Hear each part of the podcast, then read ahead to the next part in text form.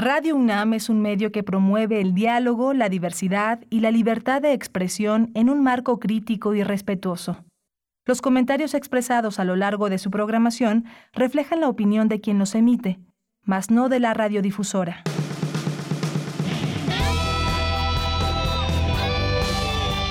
Prisma RU. Relatamos al mundo.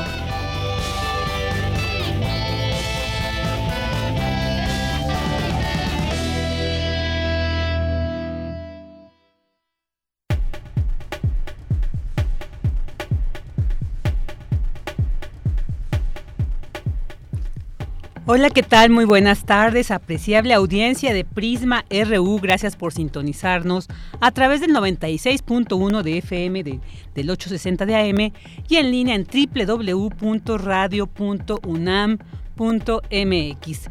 Les saluda Virginia Sánchez y en nombre de todo el equipo que hace posible esta transmisión y de Deyanira Morán, titular de este espacio, les damos la más cordial bienvenida a esta emisión con la que terminamos la semana y el mes de octubre pues para dar entrada al mes de noviembre y la celebración con la que recordamos y ofrendamos a aquellas personas pues, que se nos han adelantado en este camino ineludible de la vida y que sobre todo aquí en nuestro país pues tenemos la costumbre de hacer de la muerte un festejo, así que pues deseamos que todos inicien pues así, recordando, sobre todo en este contexto de pandemia, que se vuelve muy especial, muy especial estas celebraciones, muy importantes, pero bueno, pues aquí, aquí seguimos. Hoy platicaremos también de los valores universitarios que establecen pues la vida de nuestra máxima casa de estudios. Por ejemplo, se cumplieron 100 años del escudo y de ese lema que tanto nos hace vibrar cuando lo escuchamos también más de nueve décadas de haberse ganado la autonomía y muchas cosas, muchos eventos más que podemos analizar en torno al tema. Y para ello, pues qué mejor que hacerlo de la mano de un experto como el doctor Hugo Casanova Cardiel, director del Instituto de Investigaciones sobre la Universidad y la Educación de la UNAM. También platicaremos con el director de la Filmoteca UNAM, Hugo Villa para conocer más detalles sobre este homenaje que se presentará en honor del gran cineasta Felipe Casals, quien pues lamentablemente falleció hace unas semanas. Así que ya sabremos más sobre este homenaje que se le está preparando. Y bueno, pues a pesar de que llevamos años escuchando el problema que ha representado para la vida en el planeta el cambio climático, parece ser que estamos ya en un punto urgente de atenderlo, de que sean los efectos irreversibles, así que para no llegar a un punto de extinción generalizada, como, como hemos visto de tantas especies de ecosistemas, pues hay importancia de conocer cuáles son, por ejemplo, esas energías alternativas que podrían dar un respiro y detener esta alteración climática. Y sobre este tema tendremos una entrevista con el doctor Francisco Estrada Porrúa del Instituto de Ciencias de la Atmósfera y Cambio Climático de la UNAM. Y como todos los viernes, la sección de Corriente Alterna de la Unidad de Investigación Periodística de Cultura UNAM, donde hoy conoceremos el trabajo que Aranza Bustamante y Luis Fernando Jaramillo han realizado sobre el tema del cáncer de mama. Muy importante este mes, incluso se celebra, bueno, más bien se genera toda una campaña de conciencia de lo importante que es atender esta situación y que si se atiende de manera temprana, pues puede ser se puede solucionar. También, como todos los viernes, la sección de refractario RU con Javier Contreras y Melomanía RU con Dulce Wet. Así que le invitamos a que se queden con nosotros aquí en Prisma RU para que juntas y juntos relatemos al mundo. Relatamos al mundo. Relatamos al mundo.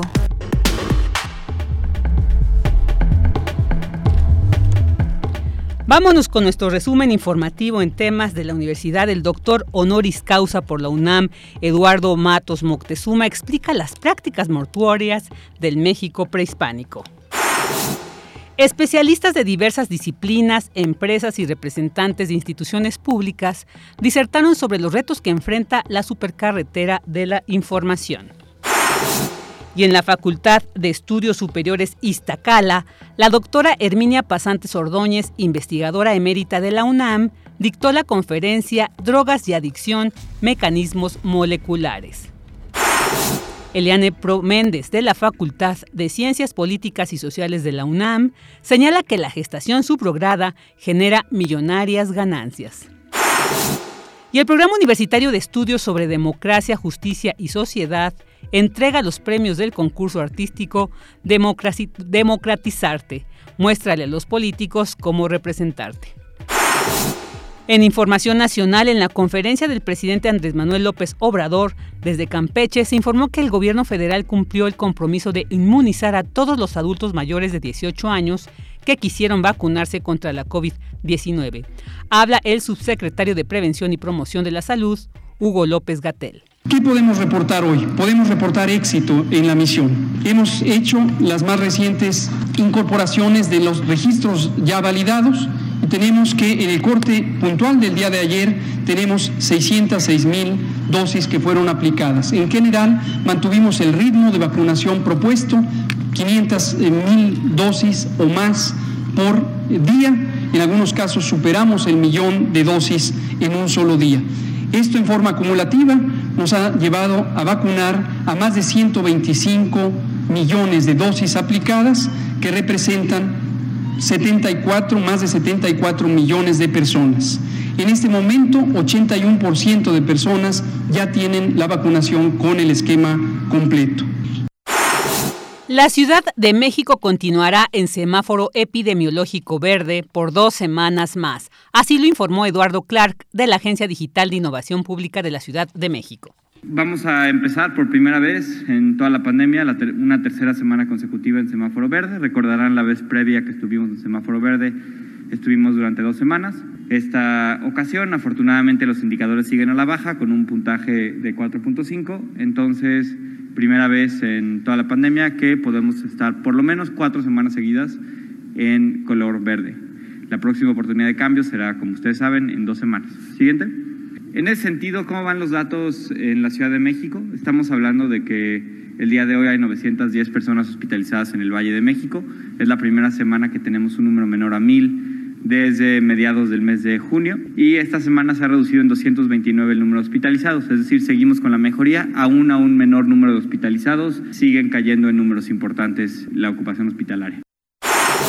La Fiscalía General de Justicia de la Ciudad de México dio a conocer que un tribunal aumentó de 45 a 52 años y 6 meses de cárcel la sentencia contra el feminicida de la joven Lesbi Rivera Osorio. Además, se logró que la autoridad judicial determinará que el sentenciado deberá pagar la reparación del daño, los gastos funerarios y un tratamiento psicológico a los padres, a la madre y padre de la víctima. En información internacional, ante la llegada del invierno en el hemisferio norte, la Organización Mundial de la Salud exhorta a las personas a seguir usando el cubrebocas, mantener la sana distancia y no asistir a eventos masivos para evitar una nueva ola de contagios por COVID-19. En la Bolsa de Valores de Nueva York suben las acciones de Facebook luego de, de cambiar a Meta. Los títulos de la empresa acumulan una ganancia de 3.9% en los últimos dos días.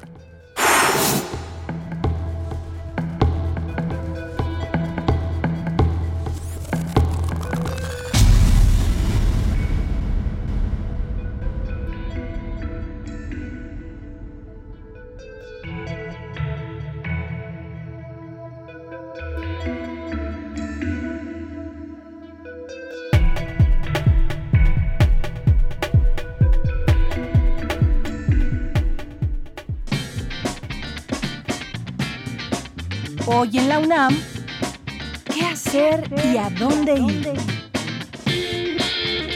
Hoy se llevará a cabo el homenaje al director Felipe Casals, organizado por la Filmoteca de la UNAM. Se proyectarán cuatro de sus obras cinematográficas, El Apando, El Tres Copas, Canoa y Su Alteza Serenísima, en las salas Julio Bracho y José Revueltas del Centro Cultural Universitario. Consulta los detalles de este homenaje y realiza tu registro previo para disfrutar de estos clásicos del cine mexicano. Ingresa al sitio www.filmoteca.unam.mx. Recuerda que hoy tienes una cita con la serie Miocardio, la génesis del sonido, espacio sonoro que lleva a la audiencia el origen, historia, actualidad y exponentes de la música popular alrededor del mundo. ofreciendo un momento de distensión y apreciación de la música, una atmósfera sensorial para la comunidad radio escucha, con el fin de difundir la riqueza musical popular que existe en el planeta y dar voz a sus creadores. El programa de hoy tendrá como invitada a Geo Equiwa, cantante y compositora mexicana que integra folclore latino a sus canciones. Miocardio, la génesis del sonido, se transmite todos los viernes a las 18.15 horas, con retransmisión los domingos a las 14.30 horas por nuestras frecuencias 96.1 de FM, 860 de AM y en línea www.radio.unam.mx. El Universum, Museo de las Ciencias y la Embajada de Italia en México te invitan a visitar la exposición temporal Italia, el arte de la ciencia, que nos lleva por un camino a través de la inventiva y la imaginación que caracterizan la ciencia italiana. Esta muestra explora los valores, el impacto económico productivo y las oportunidades de la forma italiana de hacer ciencia. Visita esta y otras exposiciones de manera presencial disponibles en el Universum, Museo de las Ciencias. Consulta horarios en www.universum.unam.mx, diagonal, exposiciones. Disfruta de las actividades de los diversos museos universitarios, respetando las medidas sanitarias recomendadas.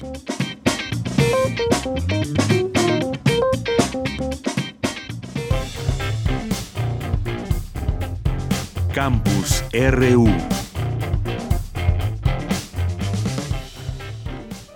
Una de la tarde con 14 minutos y vamos a dar entrada a la información de nuestro campus universitario. Los mexicas veían en el fenómeno de la muerte un paso transitorio dentro de un ciclo que tenía que ver con un sistema universal, destaca el arqueólogo Eduardo Matos Moctezuma. Sobre esta información, pues ya nos tiene, eh, eh, ya tenemos a nuestra compañera Cindy Pérez Ramírez en la línea. ¿Qué tal, Cindy? Buenas tardes. Buenas tardes, Vicky. Un gusto saludarte a ti y a todo el auditorio que está escuchando Prisma RU. Para los mexicas, la causa de muerte era un marcador importante para definir el siguiente destino de las esencias, a diferencia del mundo occidental que marca un aspecto moral. Así lo explicó como parte del programa de grandes maestros de la UNAM el doctor Eduardo Matos Moctezuma en su conferencia sobre la muerte entre los mexicas.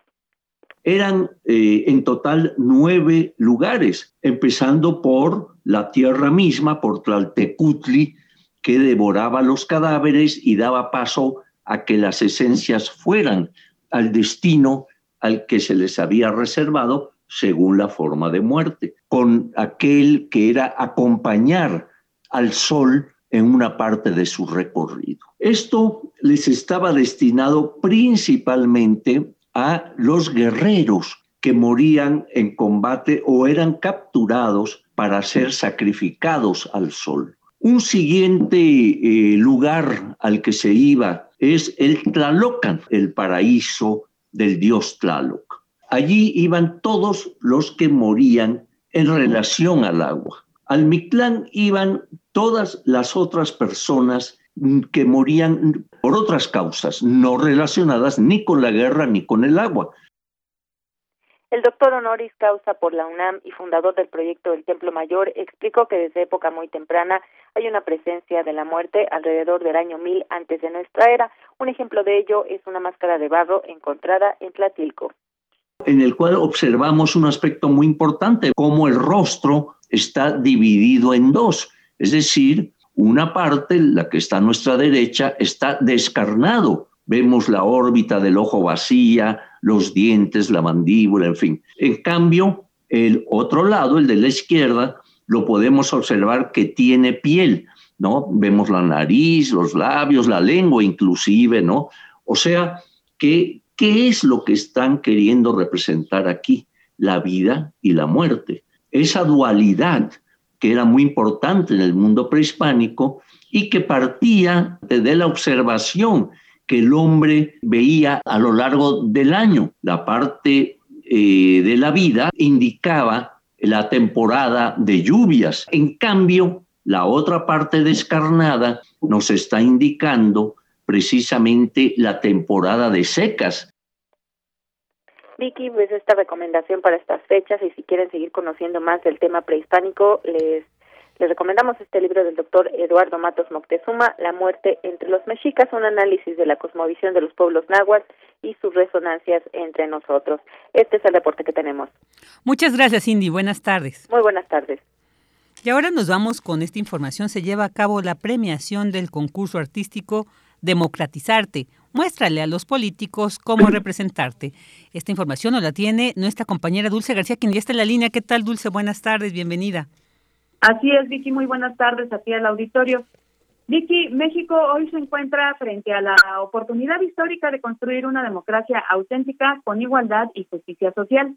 Los procesos políticos actuales permiten a las mexicanas y los mexicanos vislumbrar una democracia que recupere su papel emancipador una democracia que aumente la intervención de la población en la toma de decisiones y que atienda la enorme desigualdad social acumulada por décadas. Sin embargo, para lograr esta meta es fundamental la participación de ciudadanas, ciudadanos y ciudadanas conscientes de su papel de agentes activos. Por ello, Vicky, el programa universitario de estudios sobre democracia, justicia y sociedad llevó a cabo el concurso Democratizarte, muéstrale a los políticos cómo representarte, a través del cual se invitó a toda la ciudadanía a compartir a través del arte las diferentes expresiones democráticas que son parte de nuestra cultura política. Y bueno, Vicky, te cuento que la premiación se llevó a cabo hace unos minutos, eh, donde el doctor John Ackerman, director de este programa, destacó la importancia de la participación ciudadana en la construcción de la democracia de México. Vamos a escuchar. Esto se lanzó justo en la coyuntura de las elecciones ahora de, de junio, el 6 de junio pasado. En esa coyuntura pedimos, sobre todo a los jóvenes, pero participaron de todas las edades, no había ningún límite específico al respecto, este, que opinaran, que usaran el arte, la expresión creativa para mandar un mensaje a los políticos y las políticas de, este país de que esto es como queremos que tú nos representes. Este, estos premios este, son de reconocimiento, el gran prestigio del PUEDS y de la UNAM, desde luego, eh, este, pero también implica una, una premiación monetaria este, simbólica, pero pues relevante. Eh, los que ganan primer lugar reciben 5 mil pesos, los de segundo lugar 3 mil pesos y el de tercer lugar 2 mil pesos. Así que eh, este, los felicitamos a todos de estas tres categorías y vamos a seguir adelante. Y bueno, Vicky, en la categoría de ilustración te cuento los ganadores, quien fue Edgar Neri Lezama, Luis Enrique Martínez, María Estefany Soto y Dana Michelle Rodríguez. También se presentó en la categoría de video, ahí participaron y ganaron Giselle Saraí Vergara, Roberto Telles, Diego Israel Rivera. En la categoría de música ganó la banda Bartolomé, en la categoría de fotografía ganó Álvaro Mercado, Julio César Colín, Mario Olarte, en la categoría de poesía Francisco Glenn Chávez, Vladimir Tapia, Carlos Emilio Zavala también. Y en la categoría de narrativa, Gabriel Iniestra, Jazmín Rojas Fernández y Leodán Morales. Además hubo otra categoría, Vicky, que es la de no ficción. Ahí ganaron José Arriola, eh, Luan Toledo, Carlos Manuel Montero, Julia Rosas, Erika López Ángeles y Yatzel García. Estos fueron todos los ganadores, Vicky, y bueno, pues te cuento que este concurso se llevó a cabo, a decir de los académicos, porque no es suficiente solamente con votar en las elecciones de 2021. Dijeron que también hay que hacer presente nuestras propuestas, nuestras denuncias y nuestras solicitudes. Y es que, Vicky, aseguraron que este momento histórico de renovación de la Cámara de Diputados de 15 gubernaturas y de más de 3.000 cargos de a lo largo y ancho del país abre una gran ventana para que se escuchen las voces y las exigencias ciudadanas. Esta es la información. Muchas gracias, Dulce. Definitivamente el arte también es una forma de, expresar, de expresarnos y muchas veces creo que hasta con estos elementos que le componen podemos ser hasta más elocuentes. Así que qué interesante este concurso y pues muchas gracias por habernos aquí mencionado y enhorabuena para todos y todas los ganadores. Muchas gracias, Dulce. muy buena tarde y buen fin de semana. Felicidades y muy buenas tardes a ti. Hasta luego. Y bueno, ahora nos vamos con esta nota de sobre las drogas tienen la capacidad de cambiar nuestro estado de ánimo y se han usado desde tiempos inmemorables, señala académica. Esta información con mi compañera Cristina Godínez. Adelante, Cris, buenas tardes. Hola, ¿qué tal, Vicky? Un saludo para ti para el auditorio de Prisma RU.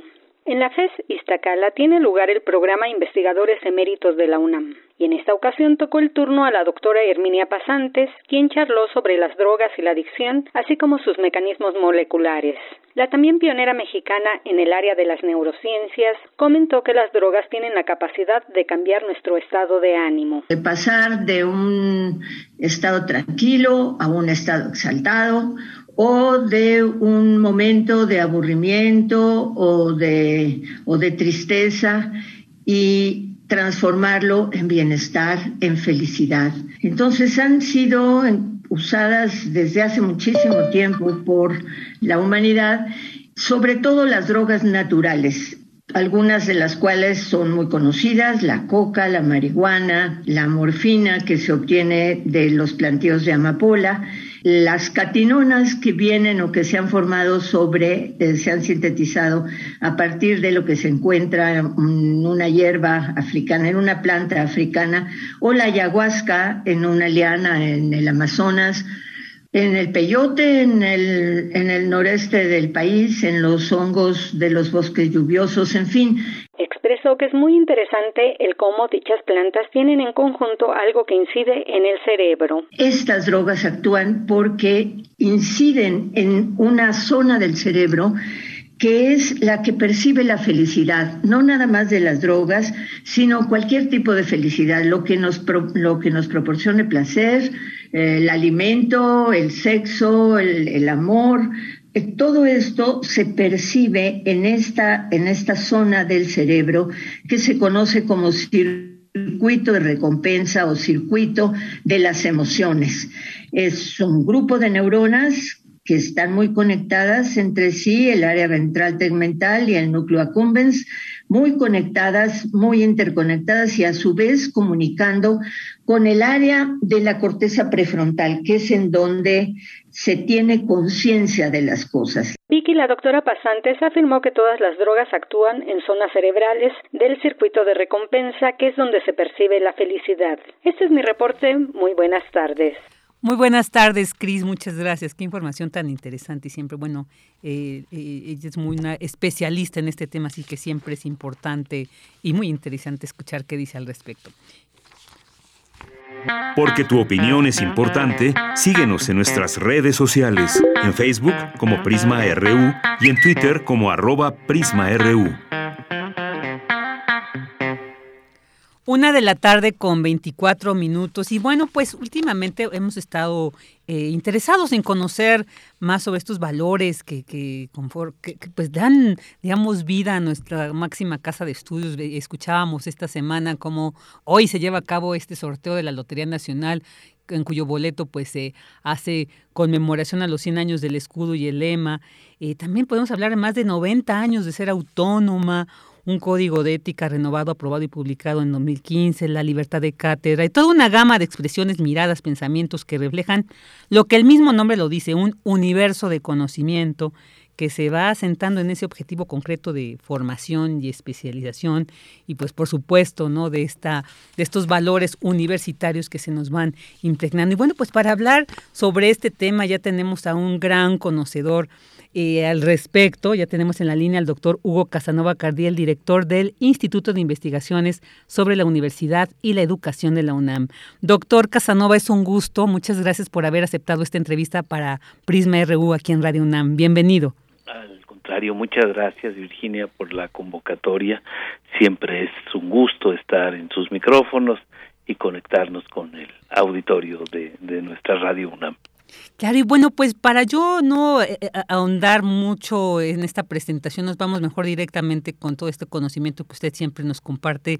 ¿Qué podríamos, ¿Cómo podríamos empezar a hablar de estos valores que dan vida a nuestra, a la vida universitaria de nuestra máxima casa de estudios, doctor?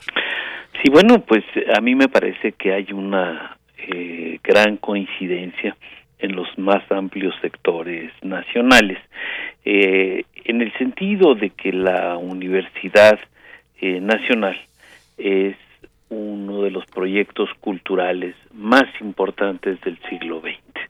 No cabe duda que el trabajo eh, desarrollado a lo largo de más de un siglo, 111 años, y ha recordado usted también de 90 años de autonomía, ahora ya un poco más de, de 90 años, y pues nos dan un carácter de, de gran protagonismo en la construcción cultural del país.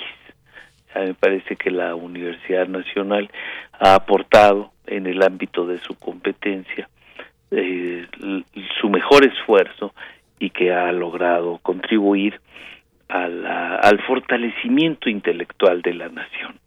Eh, me parece que, insisto, se trata del proyecto cultural más importante del siglo XX y representa el esfuerzo de quienes eh, estamos en la, en la institución, eh, hemos estado a lo largo de, de estos años, pero Virginia también me parece que representa el esfuerzo del pueblo mexicano para sostener a una institución comprometida socialmente y, y, la ha sostenido en términos financieros, la ha sostenido en términos eh, políticos, la ha sostenido en términos eh, culturales. Eh, me parece que es, un esfuerzo de, de todas y todos nosotros los mexicanos. Claro, e, es muy importante esto que, que, usted menciona, doctor, sobre esta esencia pues pública, este carácter público de la universidad y que, bueno, pues nuestra, nuestro artículo tercero de la Constitución ahí pues lo, lo, lo impregna, lo, lo refleja y que también ha tenido ahí sus estirones, ¿no? Incluso también, pues ahorita hablar, por ejemplo, de toda esta lucha social que se ha dado en torno para defender la autonomía, que sí, en 1929 no se decreta esta autonomía universitaria, pero que también fue un logro de toda una lucha eh, social para alcanzarla. Quisiera en ese sentido, para que nos quede claro cuando hablamos de la autonomía universitaria, ¿a qué nos estamos refiriendo? Sí, bueno, la autonomía eh, nos garantiza la posibilidad de que en la institución se deciden eh, las cuestiones fundamentales bajo criterios académicos y que lo se deciden por los propios universitarios.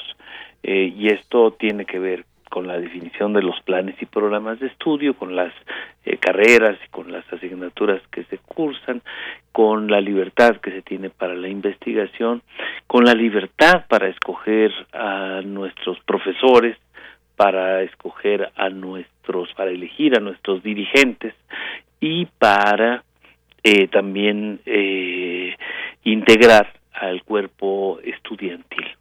La, la autonomía tiene que ver con todo esto. Y hay un elemento que es crucial. La autonomía no es para hacer lo que se nos antoja, es para cumplir con nuestra responsabilidad. Y esa responsabilidad, la autonomía, la operamos nosotros pero se ejerce para la sociedad. Por tanto, la autonomía universitaria es un bien social, le hace bien a, la sociedad en su conjunto, le hace bien a la nación. No se trata de un atributo mediante el cual nos beneficiamos o mediante el cual eh, respaldamos una extraterritorialidad. La autonomía nos permita, nos permite hacer lo que tenemos que hacer, Virginia. E, esa es una idea que a mí me, me interesa mucho y, y por tanto la autonomía también nos ha permitido a la formación de la de la nación mexicana, ¿no? eh, que son cuestiones muy importantes y, y es un hecho que también eh, impacta en términos de permeabilidad y movilidad social. Eh, a través de la autonomía se operan elementos que permiten la eh, formación de miles y de, de, mexicanas y mexicanos, la formación profesional y la formación como ciudadanos también, ¿no? Entonces, la, la autonomía la, eh, es, es, un atributo eh, universitario que se expresa socialmente. Claro, claro. Y, y por ello también, pues, este e, esta defensa enfática no que se ha dado incluso cuando pues se ha atentado contra la misma y que pues ha tenido que eh, generarse toda una organización para defenderla. Entonces es muy importante esto que usted nos detalla para entender por qué es importante eh, defender y mantener esta autonomía. Y pero también quisiera e, en ese sentido eh, doctor preguntarle eh, ¿Cómo se establece entonces la normatividad interna de la universidad también referida pues a un código de ética que también se ha, se ha pues emanado, ¿no? Se ha eh, aprobado, se ha establecido. ¿Cómo podemos también entender esto? Sí, la universidad se sustenta en una serie de valores, que es a lo que apela la, la ética universitaria. eh, valores como la honestidad, como eh, la búsqueda de la verdad eh, sin límites, que esto es algo que planteaban en el siglo XIX los idealistas alemanes y quienes propugnaban por el establecimiento de instituciones universitarias del más alto nivel. Este, este es un principio que aquí hemos asumido, ¿no? Esta cuestión, eh, subrayo de la, la búsqueda de la verdad, la búsqueda de la transparencia, eh, la, la honestidad intelectual. Hay una serie de valores que caracterizan a la institución. Me pregunta usted, ¿y quién lo decide? ¿Cómo se forman las normas? Bueno, a través de los órganos colegiados. La universidad no se dirige por el capricho de una persona o de un grupo de directivos.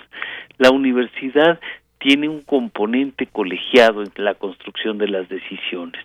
Lo que aquí hacemos en la universidad no se reduce a cumplir las ideas o los planteamientos de las autoridades unipersonales, llámese rector, llámense directores de las facultades, escuelas e institutos, sino que en la universidad las decisiones se construyen a partir de los órganos colegiados. Sabemos del Consejo Universitario, de los consejos técnicos, de los consejos internos, de la variedad de órganos colegiados que tenemos.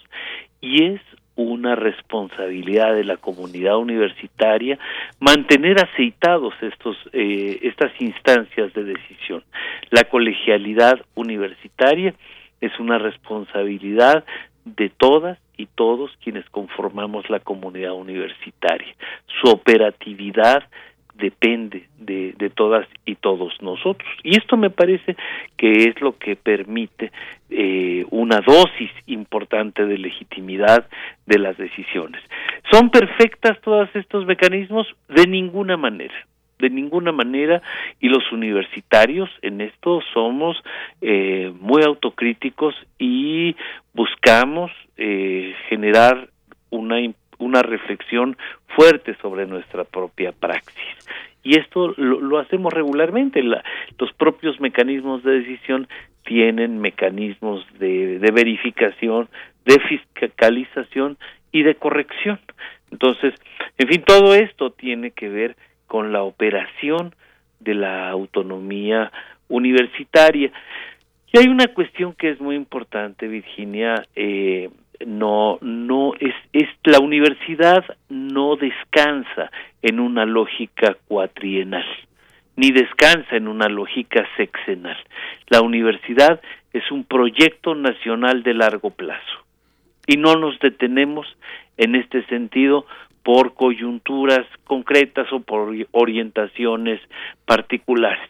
La universidad vive y pues se proyecta en una perspectiva temporal amplia, en una perspectiva temporal que considera los muy diversos factores que operan en, en la vida social. Es importante decir que esto no ocurre de manera aislada al tiempo y al espacio. La universidad es una institución también contingente que está articulada a lo que pasa en cada momento. No es determinada ni, ni es una institución frágil ante las influencias, ante las posibles presiones del entorno. Es una institución sensible a las señales del entorno, pero de ninguna manera es una institución frágil. Es una institución, por el contrario, tremendamente sólida. Dicen los sociólogos de la universidad que es se trata de una institución de base pesada. De base pesada quiere decir que las cosas importantes ocurren en su superficie, en, en la parte en la parte más profunda, en, su base, para, para subrayar esta idea. No ocurren en la cúspide, sino ocurren en lo más profundo, en lo sustantivo de su quehacer. Claro, doctor, y yo creo que esto pues se refleja el hecho de que la UNAM pues es la más importante, considerada la universidad más importante de América Latina y una de las más importantes a nivel mundial. Yo creo que esto que usted dice lo refleja, refleja la fortaleza que pues a lo largo de los siglos, ¿no? La universidad pues ha, ha logrado constatar y se ha, pues es que también que quede claro, no es un, la UNAM no es un ente monolítico, estático, ¿no? Ahí sino es tan, tan diverso. ¿Y qué nos podría decir, por ejemplo? No, me, no quiero andar mucho, doctor, porque no es el tema, pero creo que sí es importante que usted nos mencione, por ejemplo, en algunas otras intervenciones que usted ha tenido en otros eventos, ha sido muy importante, por ejemplo, la mención que usted hace de los movimientos estudiantiles que también se han gestado en la UNAM y que también le han dado todo un, pues, que, han, si no viraje totalmente, sí han, digamos, intervenido, han planteado un, otra mirada, otro camino de la universidad misma y que, bueno, pues se ha visto eh, eh, en la misma en el mismo en la misma vida universitaria se ha visto reflejada. ¿Qué nos puede decir, por ejemplo, de estos movimientos eh, estudiantiles? Sí, es muy importante esto que usted está mencionando la universidad no son solamente quienes las quienes la dirigen, no son solamente quienes tienen eh, mayores reflectores. La universidad es una entidad con muchos rostros, con muchas presencias y el sector estudiantil es, por supuesto, uno de sus componentes más relevantes y por, y, y por supuesto junto al sector estudiantil el sector académico el sector docente tanto sus investigadores como sus profesores. Entonces cuando nos referimos a una institución tan compleja y tan multivariada como la universidad tenemos que valorar y reconocer que las expresiones que ahí se dan son múltiples. Eh, eh y tenemos una especie de contrapeso permanente con los movimientos estudiantiles, que, son la manifestación universitaria de los movimientos sociales y que son movimientos que operan haciendo fuerza en, en las cosas que ocurren en la en la institución. O sea tenemos movimientos eh, universitarios tan importantes como el de 68 que constituye una eh, real expresión social no, no no es un movimiento que discute al interior de la institución solamente, sino que se trata de un movimiento que interpela directamente al poder. Eh, y es un movimiento que expresa una reivindicación de tipo social que se va extendiendo eh, a lo largo y ancho del, del país. Lo mismo ocurre con el movimiento de 85-86, que expresa una serie de reivindicaciones eh, de, la, de los universitarios de la UNAM, pero que por supuesto se articula de una manera muy importante con el sentimiento estudiantil de, de, todo el país. El movimiento del 85-86 es un fiel representante de las preocupaciones de mediados de los 80 de la juventud mexicana y me parece que es relevante. Y, finalmente me, quisiera referir al, al del 99-2000, que es un movimiento que apela a la defensa de la de, de las eh, de la gratuidad de la educación superior y que es un movimiento que surgido en el ámbito de la Universidad Nacional como una respuesta frente a un planteamiento institucional eh, logra extenderse. Por tanto, eh, pensar en los movimientos universitarios es hacer justicia a la totalidad de la institución. O sea, cuando hablamos eh, de, una institución, no podemos solamente referirnos a un rector o a una persona, a, a un grupo de personas muy represent porque por muy representativas obviamente no abarcan a toda la institución. Para entender a la institución hay que pensarla en su integridad, en su globalidad. Y esto es lo que me parece que, que vale la pena tener presente, ¿no? Estamos obligados a pensar de manera eh, compleja una institución compleja como la universitaria, Virginia. Claro, claro, doctor. Pues sí, muchas gracias por haber. Es muy, muy importante esto que usted nos dice, pues para entender también el papel que ha tenido este sector estudiantil, pero como usted bien mencionaba, también los académicos. Y ahí es donde pues nos podemos dar cuenta la riqueza, ¿no? De, de pensamiento, la riqueza de, de acciones que representa a nuestra universidad, por eso es de que pues no no podemos considerarla de una con una mirada generalizada, porque yo creo que ahí estaríamos quedándonos muy cortos, ¿no? Muy limitados en cuanto a esta apreciación de pues como algo lo por algo lo decimos nuestra máxima casa de estudios. Y bueno, ya para ir cerrando, doctor, eh, justo como mencionaba un, un inicio ya son 100 años del escudo y del lema, pero que también escuchábamos estos eh, sufrieron también, bueno, más bien vivieron ciertos cambios y pero bueno, ya que se cumplan 100 años de estos últimos, yo creo que es un reflejo de qué es lo que más nos ha representado. ¿Qué nos puede decir al respecto, doctor? Bueno, a mí me parece que estos 100 años nos dan una enorme lección de vida, una enorme lección institucional no somos, por supuesto, la única institución de México. Afortunadamente, eh, al paso del siglo XX, fueron surgiendo muy importantes instituciones. En el caso de la Ciudad de México tenemos la Autónoma Metropolitana, eh, o la, incluso la, la Universidad de la Ciudad de México, pero a nivel nacional hay muy importantes y prestigiadas instituciones, la Universidad de Guadalajara, por supuesto, la, las universidades autónomas de Nuevo León, de, Puebla, la Veracruzana, eh, en fin, por referir solamente algunas. El Instituto Politécnico Nacional, una institución ejemplar para, para nuestro país.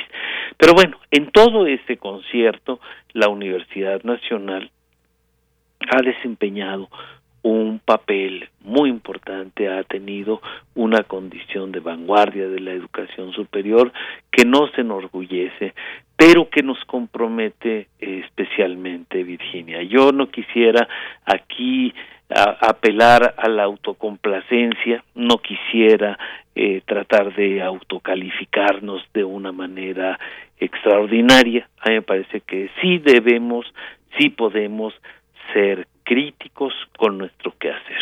La universidad lo ha sido y cuando eh, parece que en algún momento histórico la universidad entra en la autocomplacencia, hay factores legítimos de su de, de su propia comunidad que ponen a prueba lo que aquí se está haciendo. Esto es algo, es una condición con natural a la universidad. La universidad se piensa continuamente y no es una entidad autocomplaciente.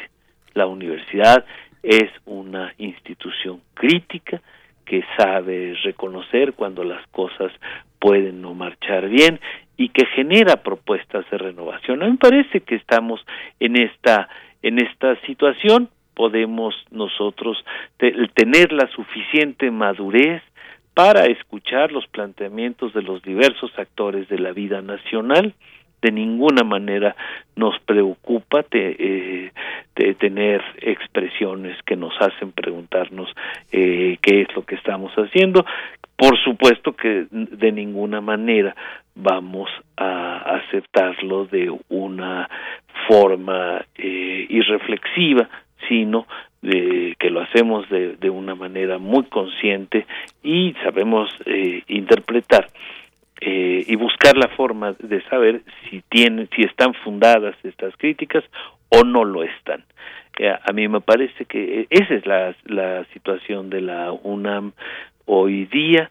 Estamos siempre atentos a las señales de nuestra nación y haremos lo que nos toca siempre amparados en este criterio ético al cual usted ha hecho referencia y en la autoexigencia, no en la autocomplacencia, en la autoexigencia de seguir siendo una institución que responde de manera adecuada a los retos de nuestra nación y de nuestra sociedad.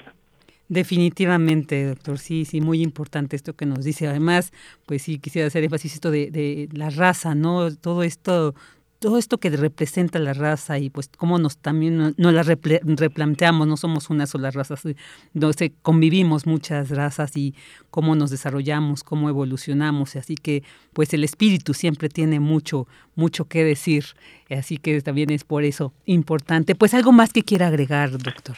No, pues esto, simplemente este agradecer el interés eh, profundo de, de nuestra radio UNAM en el aquí y en el ahora, en los eh, asuntos que están transcurriendo y destacar que, que, estamos muy atentos a lo que está pasando, eh, que sabremos dar respuestas a las preguntas que se nos hagan y que de ninguna manera eh, eh tenemos esta esta condición de autocomplacencia. Tenemos estamos marcados por la autoexigencia y así seguiremos y por seguir respondiendo a las demandas que plantea nuestra sociedad.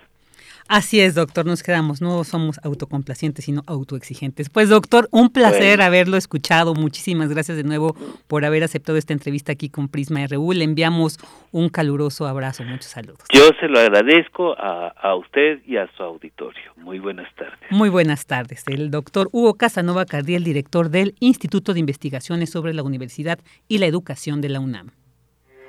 Porque tu opinión es importante, síguenos en nuestras redes sociales, en Facebook como Prisma RU y en Twitter como arroba PrismaRU. Una de la tarde con 47 minutos y bueno, ya mencionamos, les comentaba al inicio que pues la Dirección General de Actividades Cinematográficas de la UNAM, la Filmoteca UNAM, pues reabre su programación en las salas de cine del Centro Cultural Universitario y lo harán con un homenaje de agradecimiento, de reconocimiento al maestro Felipe Casals, quien pues nos dejó el pasado 16 de octubre a la edad de 84 años. Así que ya tenemos en la línea al director de la Filmoteca UNAM, Hugo Villa, para que nos cuente más detalles sobre este, este homenaje. ¿Qué tal, Hugo? Bienvenido. Muchas gracias por estar aquí en Prisma RU. Hola, buenos días. Muchísimas gracias por la invitación. Al contrario, gracias por aceptar. Y bueno, me gustaría iniciar esta entrevista preguntándote desde la mirada de Hugo Villa, ¿quién fue Felipe Casals? Estamos hablando eh, quizá de uno de los cuatro pilares de la renovación del cine nacional por ahí de los 70 y los 80, que hacía muchísima falta, los eh, uno de los poquísimos que sostuvo una capacidad creativa eh, y, y, una potencia de producción a lo largo de toda su carrera y pues sin duda además un cineasta generoso. Yo lo, la lo conocí además de una manera eh, fortuita por unas cuestiones de trabajo, lo conocí dando asesorías de escritura de guion y de desarrollo de proyectos, a los proyectos que tenían eh, esos que ganaban esas becas en el INCINE, y lo hacía siempre con una claridad, pero también con muchísima generosidad y con mucho sentido de, de ser un buen compañero, a pesar de que se trataba ya en ese momento de un eh, de un creador emérito, ¿no? De un ganador del, Premio Nacional de Artes. Entonces, pues eso, eh, muy notable en todos los sentidos la vida y la carrera de Felipe como cineasta mexicano. Claro, y ahora pues se, reanudan estas actividades con este homenaje y bueno, pues ahora sí vámonos con más detalles de cómo cómo ha sido preparar este homenaje, además pues ya saliendo un poco de esta situación del confinamiento, cómo fue la organización del mismo, que nos cuente los detalles, qué vamos a encontrar en este homenaje. Así es, mira, lo primero que, preparamos fueron los protocolos para regresar a las salas. Eh, nos es muy importante que la gente sepa que cuando van a las salas, tanto de cine como ya eh, eh la sala de el ayer eh, de regreso de Ruiz de Alarcón y en general a los espacios de cultura de la universidad van a lugares en los que se pueden sentir seguros, tranquilos y que están en las mejores condiciones de higiene. Eso fue lo primero que hicimos. Tenemos eh, una ocupación máxima de las salas de eh, más o menos la tercera parte de la capacidad instalada que tienen. Por ejemplo, la sala Bracho, que es la más grande que tenemos en el Centro Cultural, va a tener un máximo de eh, 45 lugares por función y tienen suficiente separación entre las funciones para que no se eh, reúna el grupo que entra a una sala, esté al mismo tiempo que está entrando la otra y para que puedan salir además por las salidas de emergencia en orden fila por fila. Entonces eso es lo primero que tienen que saber, que son lugares seguros y con la mayor higiene posible. Y segundo, eh, pues eso, eh, un poco eh, como coincide con el eh, triste fallecimiento de Felipe hace ya eh, poco más de una semana, pues nos pareció que era muy conveniente empezar con un homenaje eh, y un agradecimiento a, esta carrera y arrancamos justo con sus películas fundacionales, Canoa, eh, La Pando, eh, tendremos también ahí bajo la metralla y, y después ya la, la siguiente semana vamos a poner también algunas funciones que nos alegran mucho, que es el primer festival que regresa con nosotros, que es el Festival de Cine para Niños y No Tan Niños que organiza eh, Cotera desde su organización La Matatena. Entonces, eh, pues eso, ya vamos a tener funciones y vamos a estar de vuelta en un ambiente higiénico, eh, seguro y por supuesto con cine de mucha calidad.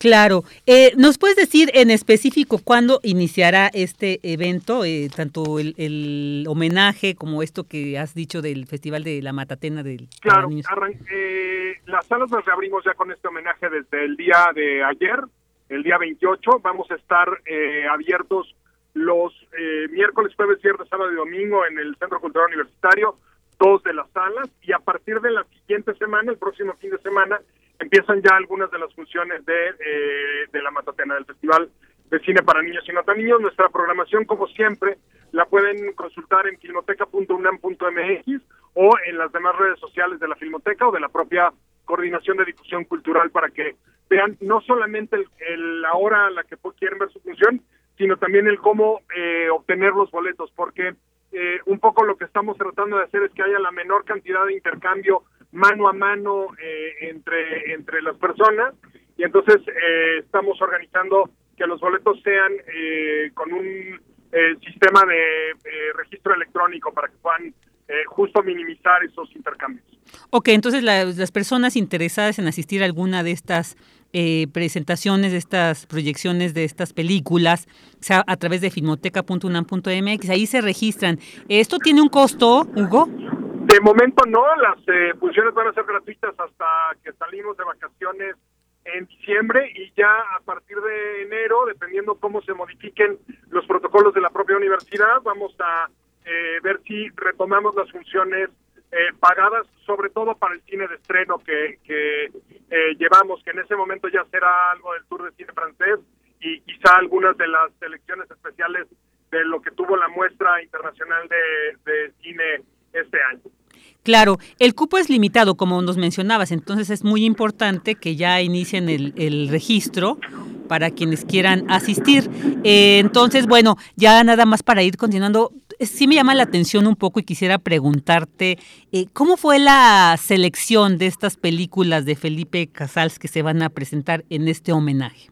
Pues mira, siempre es difícil, eh, con una carrera tan extensiva como la que tuvo Felipe, en la que además tuvo búsquedas en el inicio de su carrera que en el final. Eh, el final, por ejemplo, tiene mucho eh, juego con el lenguaje, con los lenguajes que se empiezan a perder en México, Chico Grande, eh, Su Alteza Serenísima y por supuesto las vueltas del citrillo van, van como por ahí. En el caso de, la selección, pues tuvo mucho que ver con el, el, cine más exitoso comercialmente de Felipe, que fueron esos primeros años, que encontró a unos eh, públicos muy ávidos y que además tenía una eh, pues una lectura política muy interesante no son eh, películas con profunda crítica social en un momento en el que la crítica social era el, el, el, estado era refractario a, ser criticado y entonces por eso escogimos esas películas. Además de que en el caso específico de Cano pues hace poquito el mismo Felipe la, la, la pudo restaurar ahí con ayuda de eh, la colección Criterion y entonces la versión que vamos a ver es una versión recién restaurada o relativamente recién restaurada, hace cuatro o cinco años que terminó esa copia el propio Felipe y entonces pasa con una calidad estupenda. Entonces por eso escogimos esas películas. No, pues muy interesante y que, que un gran reconocimiento a todo este trabajo que pues Filmoteca además eh, tiene históricamente con este material tan, tan importante y tan trascendente. Quisiera preguntarte también, Hugo, a lo mejor, eh, pues no sé, si sabes de este, el que fue su primer largometraje independiente de La Manzana de la Discordia, no va a formar parte de este? No, de momento no lo, no lo tenemos programado. Eh, en algún momento seguro haremos una retrospectiva más a profundidad, una retrospectiva que además nos gustaría que fuera eh, comentada, acompañada de, de conversaciones eh, que seguro la obra de, del propio Felipe amerita y que eh, nos parece que valdría la pena hacer, pero de momento no, solo vamos a entrar con eh, su cine, sobre todo te digo de la década del 70 del siglo pasado. Claro, claro.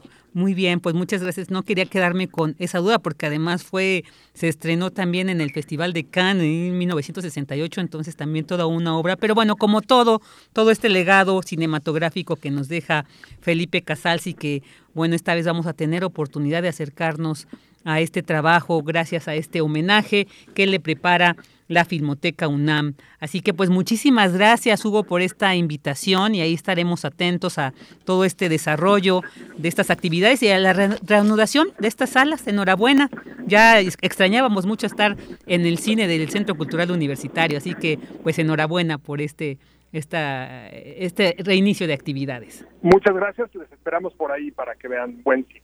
Claro que sí. Muchas gracias. Bueno, hasta pronto, Hugo. Hasta luego. Hugo Villa, director de la Filmoteca UNAM. Así que, bueno, pues ya saben, www.filmoteca.unam.mx, regístrense, regístrense para que puedan asistir a este homenaje al maestro Felipe Casals. Relatamos al mundo. Relatamos al mundo.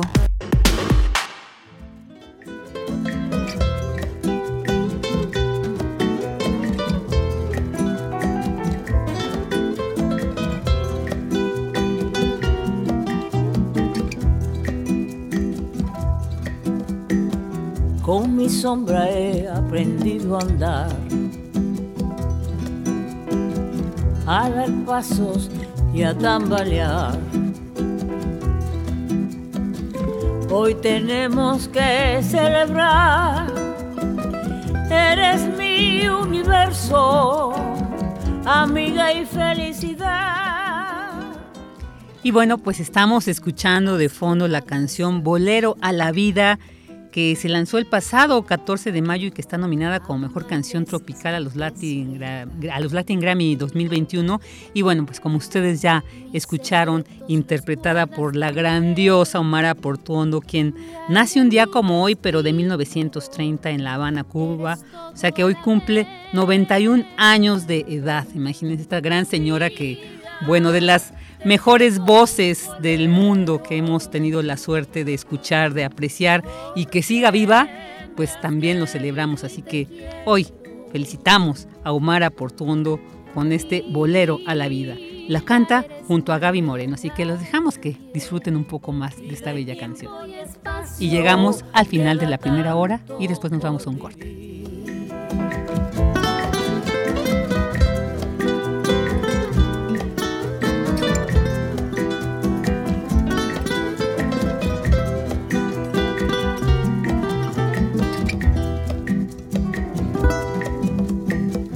Sé que a veces cuesta entender que no siempre va todo bien. Tocas fondo y vuelves a empezar. Hay que acomodarse a tu sabio vaivén. Vida, te traigo un bolero porque me has querido y te quiero. Vida eres mía y de nadie. Vida y tiempo y espacio, queda tanto por vivir. Relatamos al mundo. Relatamos al mundo.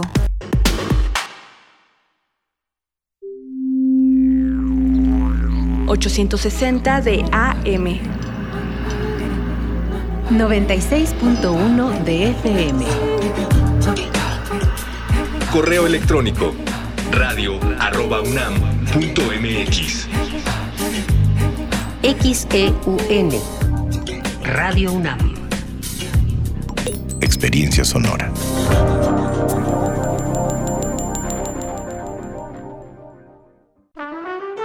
Aire recibes, metal vibrante, brisa que orienta a los extraviados y estremece a los amorosos.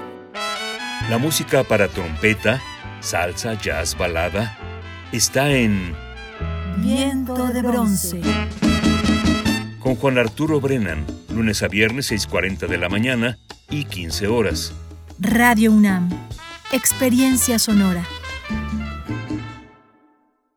Elegir significa escoger o preferir a alguien o algo. Entonces eliges lo que quieres y necesitas. Cuando eliges que tu voz se escuche, puedes decir, Yo soy el INE. así, en primera persona. Cuando soy funcionario o funcionario de casilla y cuento los votos, Yo soy el INE. cuando voto y me identifico, ¡Yo soy el INE! si tú también debes elegir, elige decirlo con todas sus letras. Yo soy mi INE. Porque mi INE nos une. Él me enseñó a fumar cristal, pero no me, no, yo no me sabía aprender y por acá me enseñaron. Pero mis hijos a mí no me han visto hacer eso. Sí saben qué clase de mamá tienen porque saben toda mi vida. Me metí a chochos. Activo, piedra. Cualquier gente que me veía le pegaba. Mis hermanas me hablaban, ¿y qué crees? ¿Cómo tenemos un pedo? Y como loca iba y me, me peleaba con quien fuera. No me daba miedo. Caía a la cárcel. El mundo de las drogas no es un lugar feliz. Busca la línea de la vida. 800-911-2000. Es muy tedioso hacer siempre lo mismo. No dejes que el aburrimiento apague tu imaginación. Escucha Escaparate 961 con los eventos culturales del momento. Viernes a las 15:15 horas por Radio UNAM. Entretenimiento y cultura. Radio UNAM.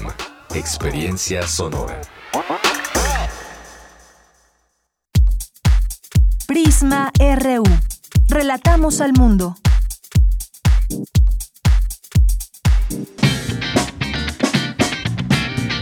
Mañana en la UNAM, ¿qué hacer y a dónde ir?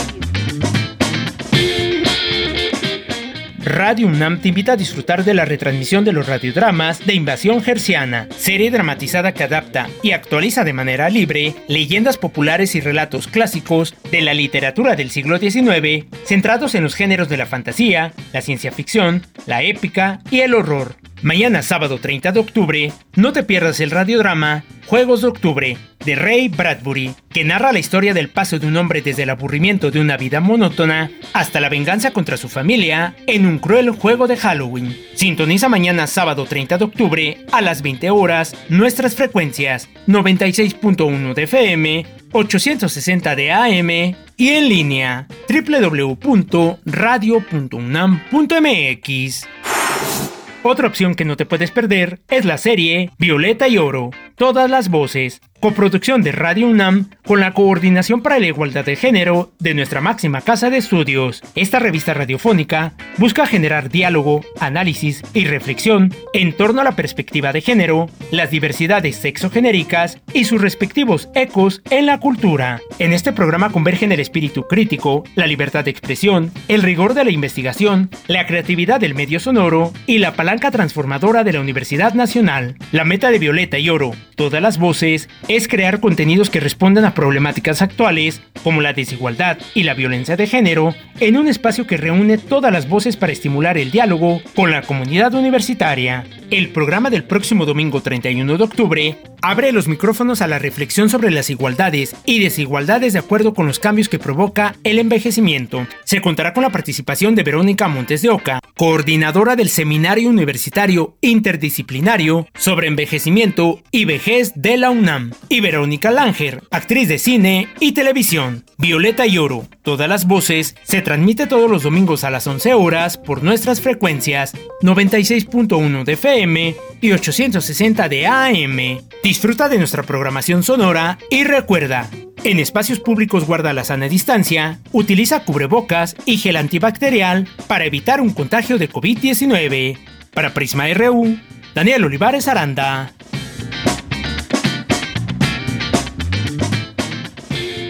Dos de la tarde con cinco minutos y ya estamos en la segunda hora de Prisma RU. Muchas gracias por seguirnos acompañando. Y bueno, pues vamos a dar estos saludos respectivos a quienes también hacen, eh, se ponen en frecuencia con nosotros a través de las redes. Muchos saludos a Sarco Tecuani, aquí estamos, Sarco, un, un, abrazote, siempre es un gusto saber de ti. También a Mario Navarrete Real, que decía que estaba buscando la frecuencia en Michoacán.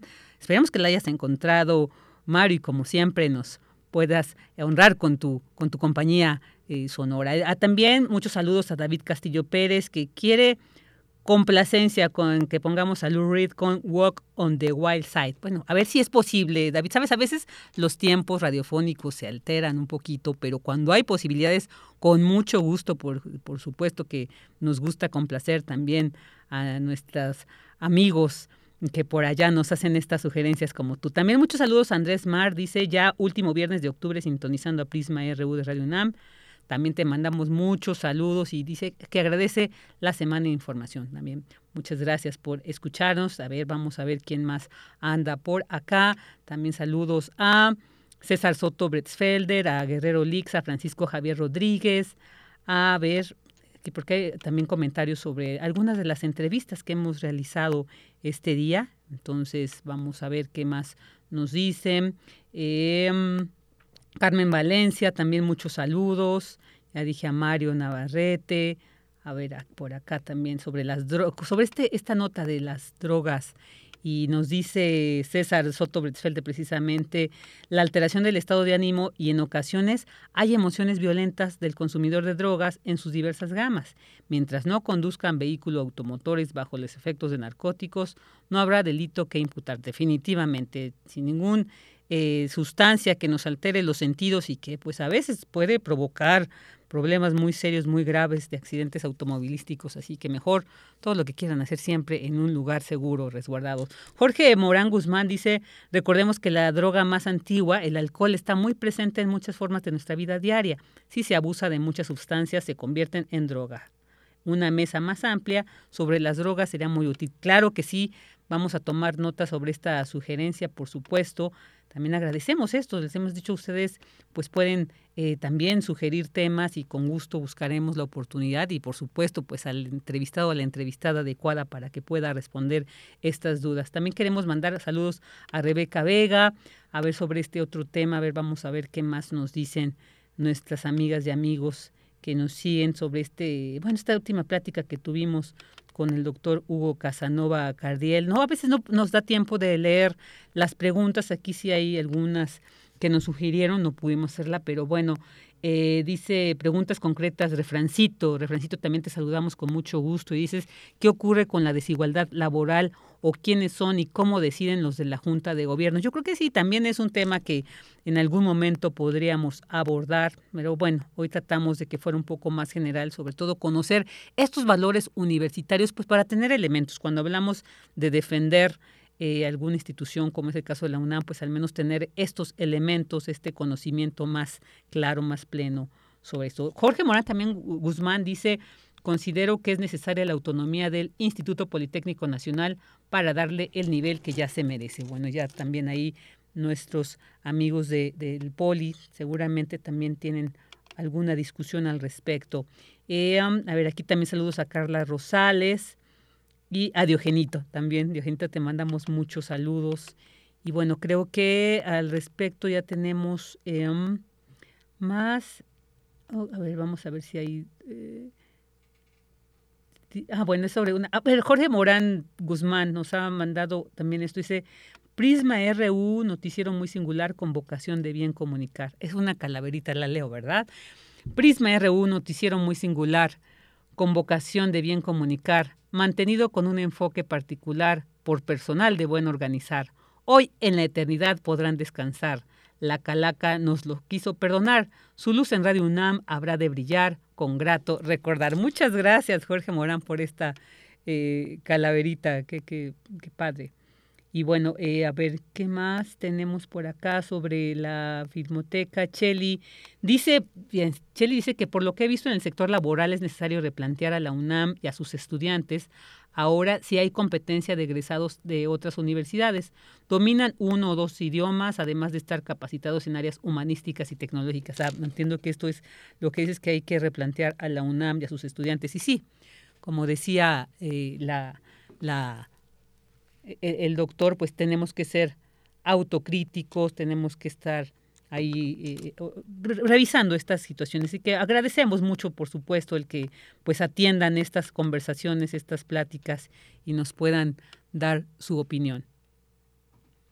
Eh, también a ver salud sobre quién Bueno, pues creo que ahí ya eh, mencionas, pero que no se me haya ido alguno de los de, quienes nos escriben. Agradecemos de verdad siempre esta esta comunicación permanente que pues las redes sociales nos permiten llevar a cabo. Eh, bueno, creo que ya, creo que ya. Eh, eh, muy bien. Bueno, creo que es suficiente. Muchos saludos y muchas gracias por hacerse presentes. Ahora nos vamos con la información universitaria Coinciden expertos, coinciden expertos que en Internet debe existir autorregulación. Cindy Pérez Ramírez nos tiene esta información. Adelante, Cindy. ¿Qué tal, Vicky? Muy buenas tardes a ti y a todo el auditorio. Los contenidos en la red son un desafío del mundo global que deben autorregularse para evitar discursos de odio, discriminación y desinformación y a la vez deben mantenerse como ejercicio de derechos y libertades, señalaron expertos en el Seminario Internacional Moderación de Contenidos en Internet, organizado por el Instituto de Investigaciones Jurídicas de la UNAM y la Asociación de Internet MX. En este tema debe haber prevención y colaboración, atención y proximidad social, recomendó el comisionado de la Guardia Nacional Oliver González Barrales, quien recordó que en el crimen cibernético la evidencia está en manos de terceros, quienes proveen el acceso a la red. Sin evidencia se complica el ejercicio de la justicia. Durante la mesa 2, rol de intermediarios de Internet y usuarios, libertad de expresión, discurso de odio, discriminación y desinformación, Íñigo Fernández Baptista de Facebook señaló que en esta red social participan 1. 73 mil millones de personas y se trabaja para reducir el abuso, pues remueven contenido dañino y lenguaje despectivo. Además, se pronunció por continuar con los terceros verificadores para tener mejores prácticas y un respeto a las garantías individuales. A su vez, Angélica Contreras de la Asociación Cultivando Género dijo que la moderación de contenidos tiene que ser vista a partir de un enfoque de las partes interesadas e incluir a las personas actoras que debemos trabajar en estos temas, pues no existe neutralidad ante Isabel Davara Fernández de Marcos de la Asociación de Internet MX, quien condujo la mesa, Marta Tudón Maldonado de la organización Artículo 19 sostuvo que, aunque los espacios de Internet son de empresas privadas, se convierten en ejercicio de derechos y libertades, razón por la cual la moderación centralizada de contenidos afecta a poblaciones vulnerables. En ese sentido, Gustavo Gómez Germano de Observacom criticó que esa moderación la hace un solo actor, las empresas transnacionales que afectan al Internet libre y abierto y resaltó que actualmente existen reglas opacas y censura.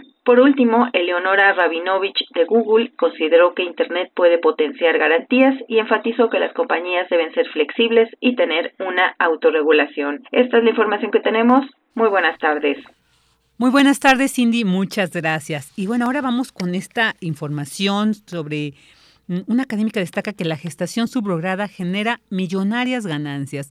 Dulce García nos tiene esta información. Adelante, Dulce, buenas tardes. Vicky, muy buenas tardes a ti al auditorio de Prisma RU. La maternidad subrogada, de acuerdo con el Comité de Bioética de España, se considera cuando una mujer presta su vientre para gestar el hijo de una persona o personas que por diversos motivos no pueden tenerlo. Una vez nacido, el bebé es entregado a estas personas. Existen al menos 11 modalidades, todas tienen en común la privación de la condición de madre a quien ha parido. A nivel global, en 2018 se reportó que la industria de la maternidad subrogada obtuvo ganancias por 6 mil millones de dólares proyectaba en ese entonces que para 2025 podría incrementarse a 27.500 millones de dólares, es decir, un crecimiento anual de 24.5%, pero eso fue antes de la pandemia. No obstante, en 2020, durante el encierro, muchas mujeres, por ejemplo en Ucrania y México, se vieron atraídas a realizarla para aliviar algún apuro económico. Así lo señaló la maestra Elean Pro Méndez de la Facultad de Ciencias Políticas y Sociales de la UNAM, al explicar también que mientras en Estados Unidos el costo promedio del procedimiento es de 100 50 mil dólares y a la gestante se le pagan 20 mil o 30 mil dólares, en México es de 90 mil dólares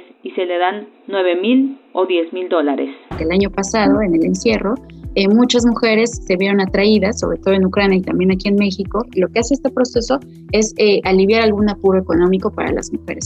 hay que poner el ojo que la subrogación no es parte de una técnica de reproducción asistida. Todos los demás, inseminación artificial, este, eh, fertilización in vitro, por supuesto, y todas y todos deberíamos tener acceso a ello. Hay que decir que las empresas nacionales desarrolladas demandan los servicios en países de desarrollo. Por ejemplo, hasta hace poco India era el sitio perfecto, pero cuando limitó esta práctica a sus ciudadanos, decidieron buscar gestantes en otras latitudes, según comentó la investigadora. A las mujeres se les pide viajar a Estados Unidos principalmente, donde se aprovechan de su vulnerabilidad por depender económicamente de quienes las contratan y estar alejadas además de su entorno. También hay que decir que Tijuana es una localidad donde también buscan vientres en alquiler, como se dice, por ser una ciudad fronteriza, lo cual les facilita el acceso al vecino país del norte. La maestra Proméndez dijo que en nuestro país hay pocos datos, pero se sabe que en Sinaloa se gestaron al menos 26 nacimientos de este tipo de 2016 a 2019 y en Tabasco se contabilizó una cifra similar. La universitaria enfatizó que hay que poner el ojo en que no es parte de una técnica de reproducción asistida y que necesitamos agilizar los procesos de adopción porque son muy cansados, lo cual termina siendo uno de los discursos que más se han manejado desde las familias homoparentales que alegan que pueden pasar hasta seis años en este procedimiento de adopción y que al final se les niega. Además, está el estigma de que si no son hijos o hijas propios ya tienen ciertos genes o costumbres, por lo que se tiene miedo a adoptar a alguien que no tenga lazos sanguíneos. En México, legalmente inició el tema en 1997 cuando Tabasco autorizó la subrogación y en 2013 lo hizo Sinaloa, especialmente para parejas casadas con imposibilidad médica. Está prohibida en Querétaro, San Luis Potosí y Coahuila. En tanto, en la Ciudad de México hubo un proyecto en 2019 que se lo conoció como Ley de Reproducción Asistida. Señala la académica que a nivel federal se ha intentado legislar el tema al menos unas 18 veces y que la Suprema Corte de Justicia de la Nación se pronunció a favor del tópico en 2015. El problema, dijo, es que las iniciativas presentadas en nuestro país para regular este proceso apoyan a quienes contratan los servicios, luego se respeta a las empresas que intervienen, pero no se visibiliza bien a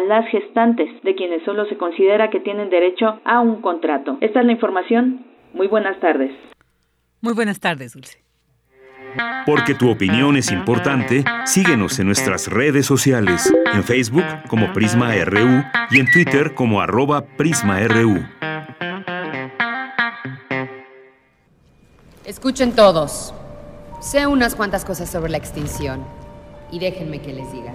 Y ustedes pensarán que esto es algo obvio. Pero extinguirse no es nada bueno. Y provocar tu propia extinción en 70 millones de años es lo más ridículo que he escuchado. Al menos nosotros tuvimos un asteroide. ¿Cuál es su excusa? Van hacia un desastre climático. Cada año los gobiernos gastan miles de millones en subsidios a los combustibles fósiles.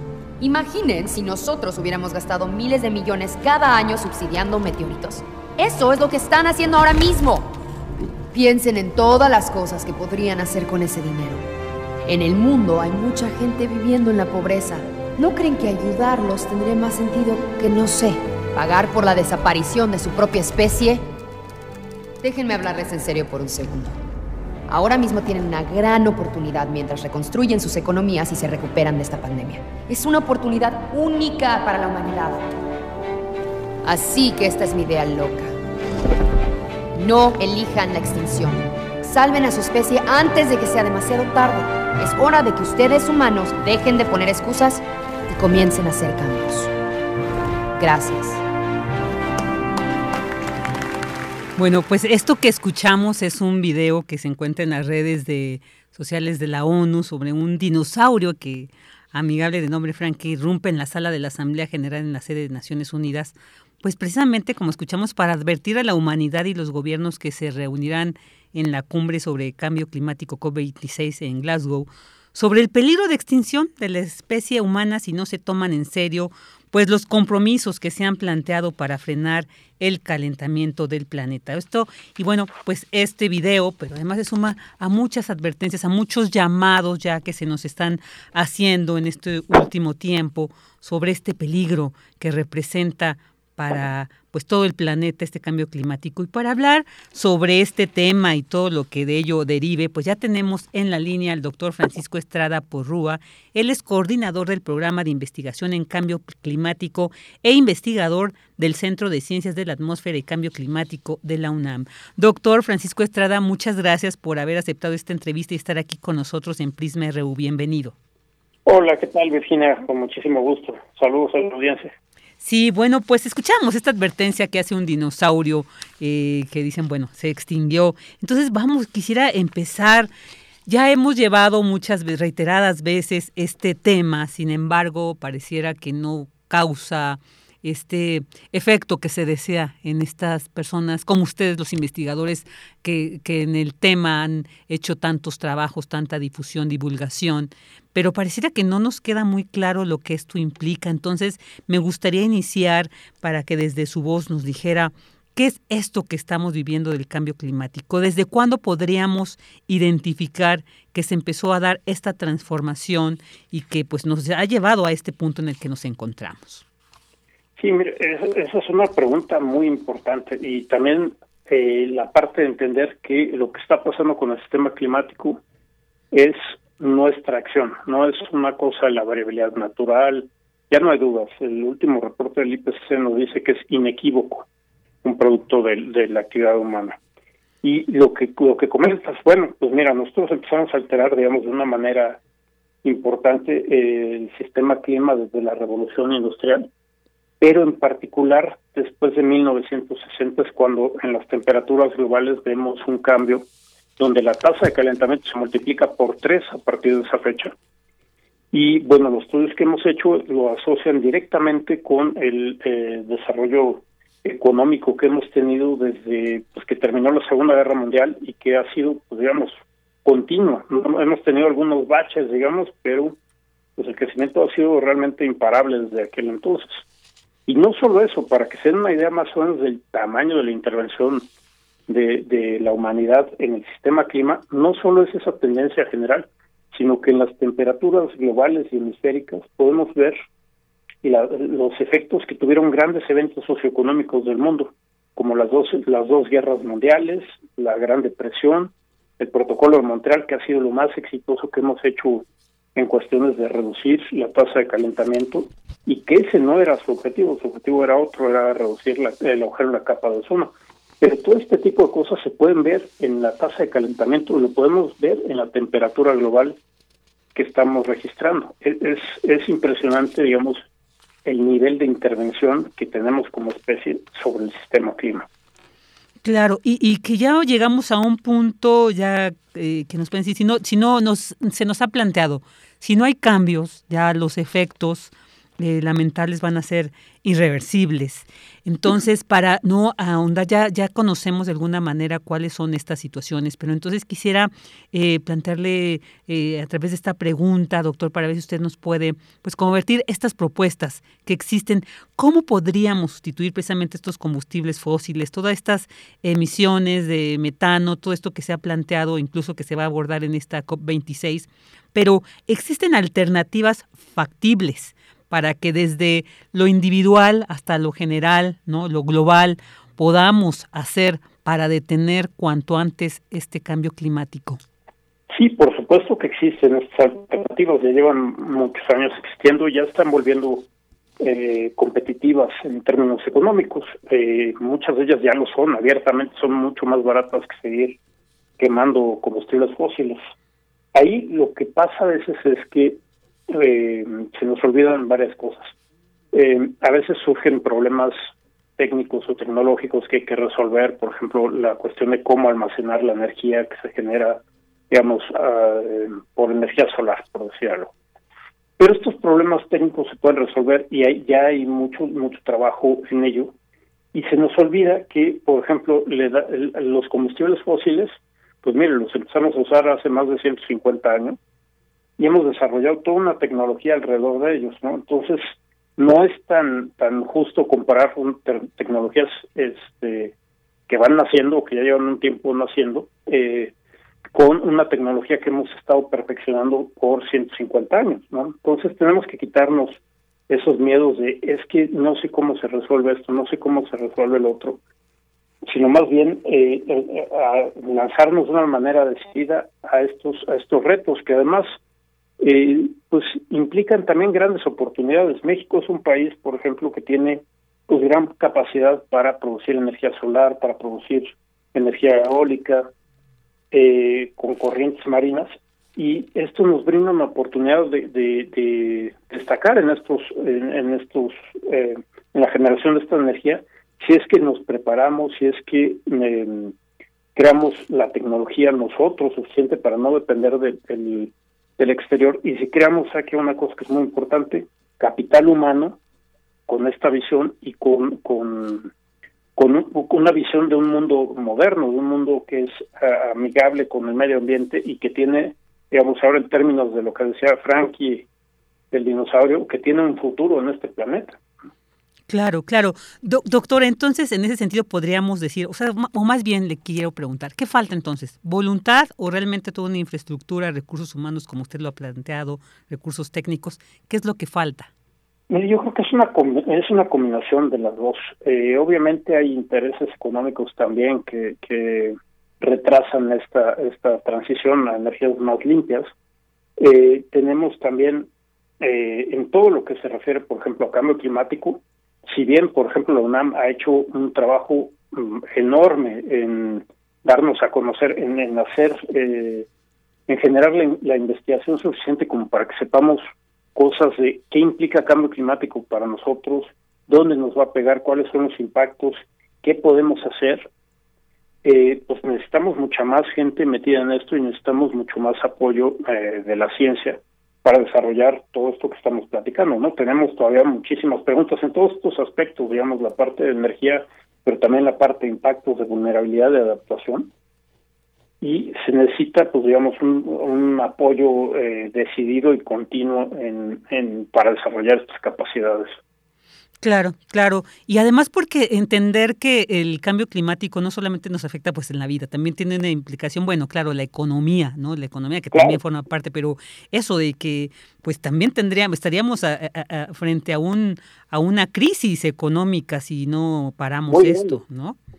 Sí, mire, le, cuento rápidamente, eh, estudios que hemos realizado en la UNAM, eh, nos dicen que si uno toma en cuenta todos los impactos que tendríamos durante este siglo por cambio climático, digamos, en biodiversidad, en salud, en, productividad laboral, en agricultura, en ganadería, todos estos impactos y de alguna manera lo que nosotros los economistas llamamos traer a valor presente, que es decir, hacer comparable ese flujo de dinero en el tiempo con el presente, cambio climático sería equivalente a que hoy México perdiera entre una vez el PIB completo y cinco veces el PIB completo.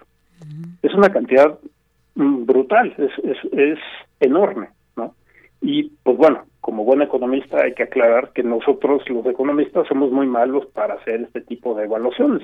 Hay muchas cosas que se quedan fuera porque no tienen precios de mercado, etcétera, etcétera, que son muy difíciles de cuantificar.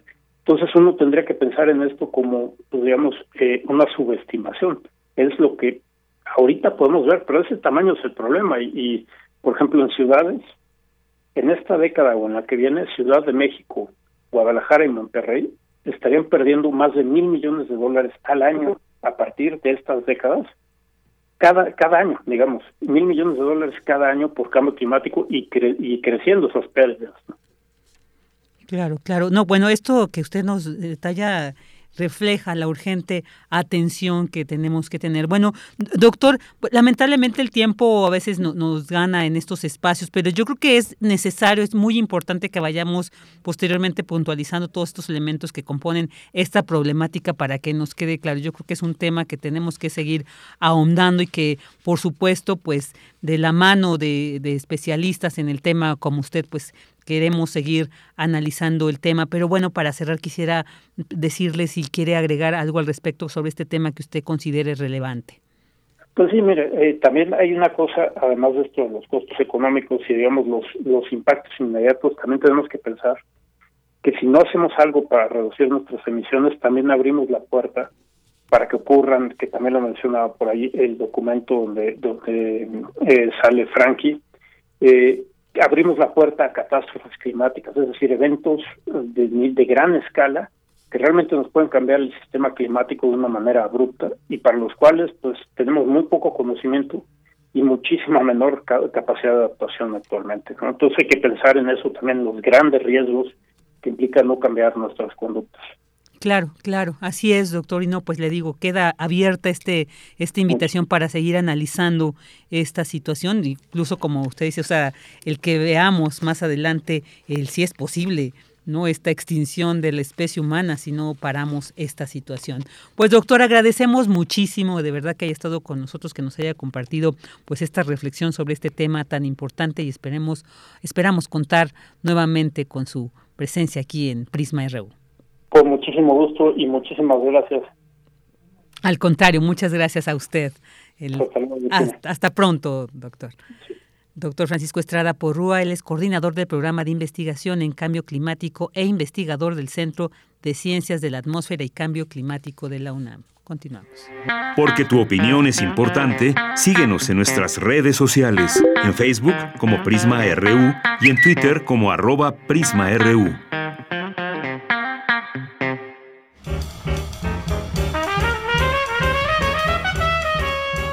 Corriente Alterna. Periodismo veraz y responsable.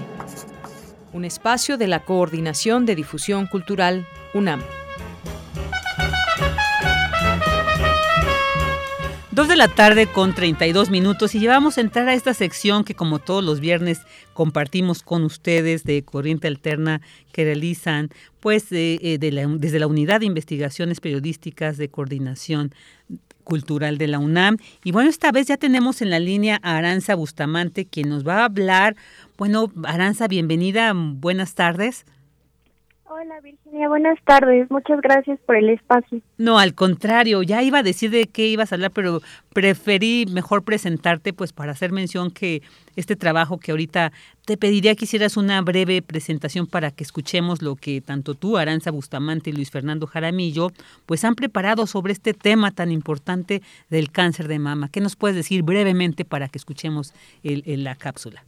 Sí, claro, pues este es un trabajo que hicimos en conjunto, Luis Fernando Jarillo, Luz Cecilia Andrade y yo, Aranza Bustamante. Y bueno, lo enfocamos sobre todo eh, pues al tema de la detección temprana del cáncer de mama.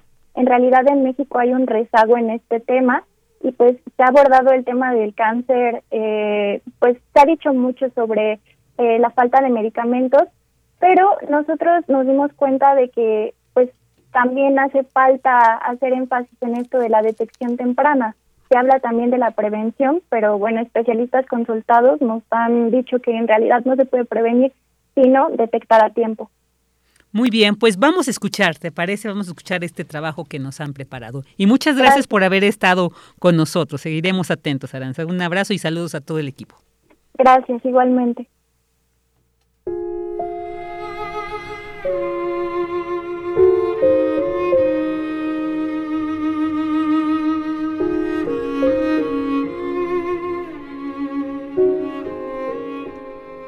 En México, hay un rezago en la detección temprana de cáncer de mama, la tercera causa de muertes por enfermedad.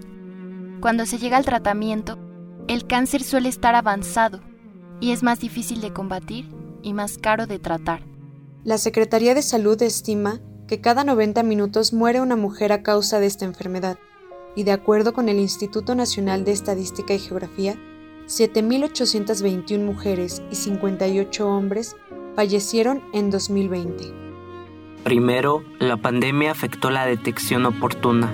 Corriente Alterna encontró, a partir de la información preliminar de la Secretaría de Salud, que de marzo a agosto de 2020 hubo una caída de 60.4% en la realización de mastografías, estudios de rayos X en el tejido de los senos, en las unidades de especialidades médicas dedicadas al cáncer de mama, un M de respecto a 2019. Las mastografías son importantes para reducir las muertes por cáncer, hasta un 21% menos fallecimientos, según el informe Cáncer y Desigualdades Sociales en México 2020 del Colegio de México. Pero entre marzo y agosto de 2020, en plena pandemia, solo se hicieron 12.287 cuando en el mismo periodo de 2019 se hicieron 31.096. También hubo casi una cuarta parte menos de consultas de primera vez para cáncer de mama y de consultas subsecuentes. Por ejemplo, Noemí Enríquez fue diagnosticada con cáncer luego de un golpe accidental en su seno en mayo de 2021. En 2020 no pudo realizar sus estudios de rutina por la pandemia de COVID-19. Durante una autoexploración en 2014 detectó bultos en su seno. Tenía síntomas que las campañas sobre cáncer de mama suelen advertir, pero los médicos le decían otra cosa muy distinta. En ese diagnóstico todo apuntaba bien, que eran unos quistes de grasa. De ahí, este, pues continué haciéndome mis estudios de rutina cada año, cada año, cada año. En el 2014 eh, empecé a notar que había algo, pues que ya no estaba bien, que comenzaba a asumirse mi pezón, el, volumen del el tamaño de mi seno era más grande que, que el otro. Entonces, para mí algo no estaba bien el año pasado, que no me realicé mi, mi estudio de, rutina porque por la pandemia yo todo el año no salí para nada, ni a eso, ni a hacerme mis estudios de rutina. Entonces eh, fue hasta este año, en, en febrero. El problema de la detección oportuna en México es que incluso cuando las personas manifiestan tener los síntomas, puede pasar mucho tiempo para recibir un diagnóstico médico acertado. Jaime Tames, cirujano especialista de cáncer de mama del Centro de Cáncer de Mama del Hospital Zambrano de León, de Texalud, Nuevo León, afirma que pese a las campañas de prevención sobre esta enfermedad, cada año mueren más personas. En México no existe realmente un programa de control de cáncer que haya tenido un impacto real, un, programa eh, de detección oportuna, un programa como el que hay en otros países como Estados Unidos y Europa, donde la mayor parte de las mujeres se detectan en etapas tempranas.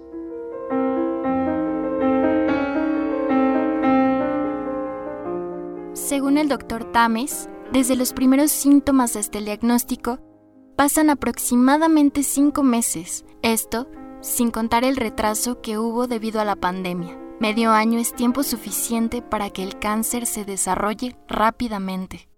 Antes pensábamos que las pacientes tardaban mucho en buscar atención médica y realmente no. Ya se documentó que no es culpa de la paciente, sino es el sistema de salud que tarda, por ejemplo, en, ah, ok, traes un síntoma, vete a hacer una mamografía. Y entonces se hace la mamografía, largas tiempos de espera para la primera cita, largo tiempo de espera para entrega del resultado, para la biopsia, para el diagnóstico y para inicio de tratamiento. Al respecto, el Instituto Nacional de Salud Pública admite que el número de muertes ha aumentado de forma alarmante, principalmente por la demora en el sistema de salud al dar el diagnóstico definitivo. Un caso que ilustra esta situación grave es el de Blanca Sánchez. A sus 47 años fue diagnosticada con cáncer de mama en etapa 2. Sus primeras sospechas de cáncer fueron en 2016, cuando notó pequeños bultos en su seno derecho. Se hizo un ultrasonido, pero los médicos le dijeron que se trataba de depósitos de calcio en el tejido mamario, no de tumores. Blanca no volvió a hacerse estudios hasta mayo de 2018, cuando las sospechas de cáncer volvieron así que solicitó una mamografía en su clínica de medicina familiar del Liste. La doctora que la atendió se negó argumentando que era un estudio caro. Finalmente, pudo acceder a un ultrasonido en el Hospital Adolfo López Mateos, también del Liste. La especialista que la revisó le dijo que debía sacar una cita en su clínica para que le hicieran una biopsia, pues posiblemente se trataba de cáncer. Cuando a mí me detectaron el cáncer, me dijo la, la, doctora que me hizo el estudio que por qué, por qué si ya tenía problema no había ido antes. Y entonces yo le dije que en el, en el 2016 me habían dicho que tenía calcificaciones. Me lo fui a hacer el estudio a un camión de esos que mandan a la delegación y entonces ahí me dijeron que pues que todo estaba bien. Entonces ya cuando me detectaron el cáncer me dijo, seguramente la persona que revisó su mastografía no sabía interpretarla.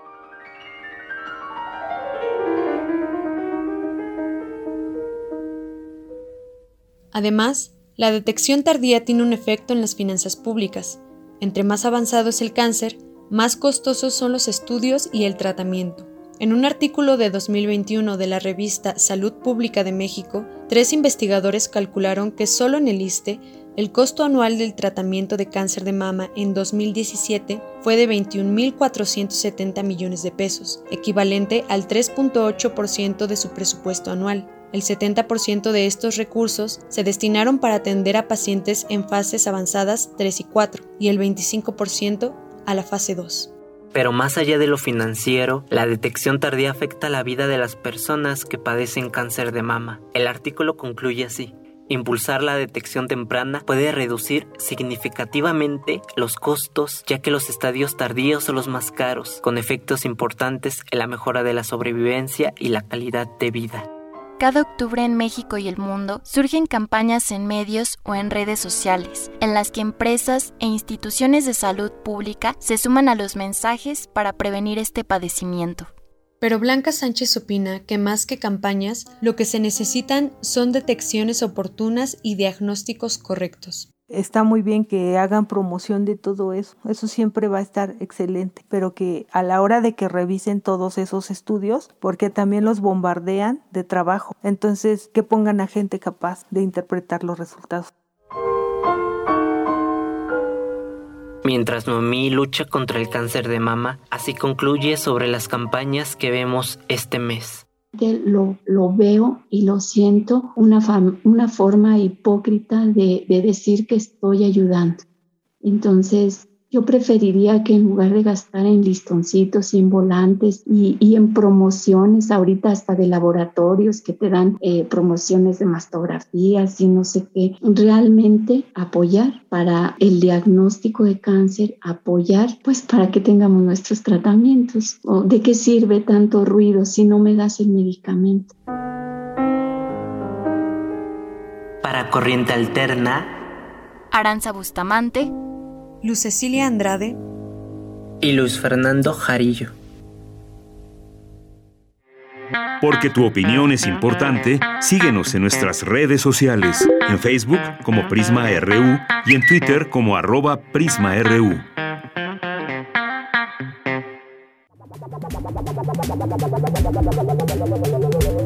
El refractario, RU. Dos de la tarde con 42 minutos y ya tenemos en la línea a Javier Contreras como todos los viernes para ver estos temas tan interesantes que seguramente nos va a presentar en Refractario RU. ¿Qué tal Javier? Buenas tardes.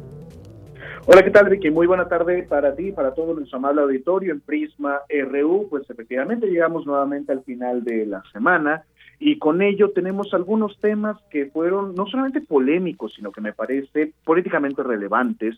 Quisiera yo empezar con el siguiente. Hay algunas expresiones que algunos han calificado como fascistas por parte de algunas personas en medios de comunicación y me refiero aquí a la famosa lista del empresario Claudio X González.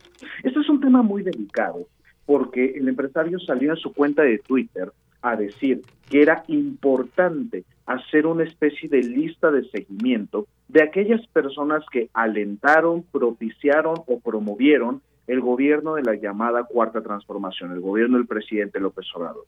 Aquí creo que hay que ser muy claros. Independientemente de la postura política que tengamos de manera personal y por la persona que cada una de cada uno de nuestros radioescuchas haya votado, esta es una práctica intolerable porque estaríamos hablando de hacer una especie de listado para perseguir personas, para hacerlas responsables de un gobierno y su toma de decisiones.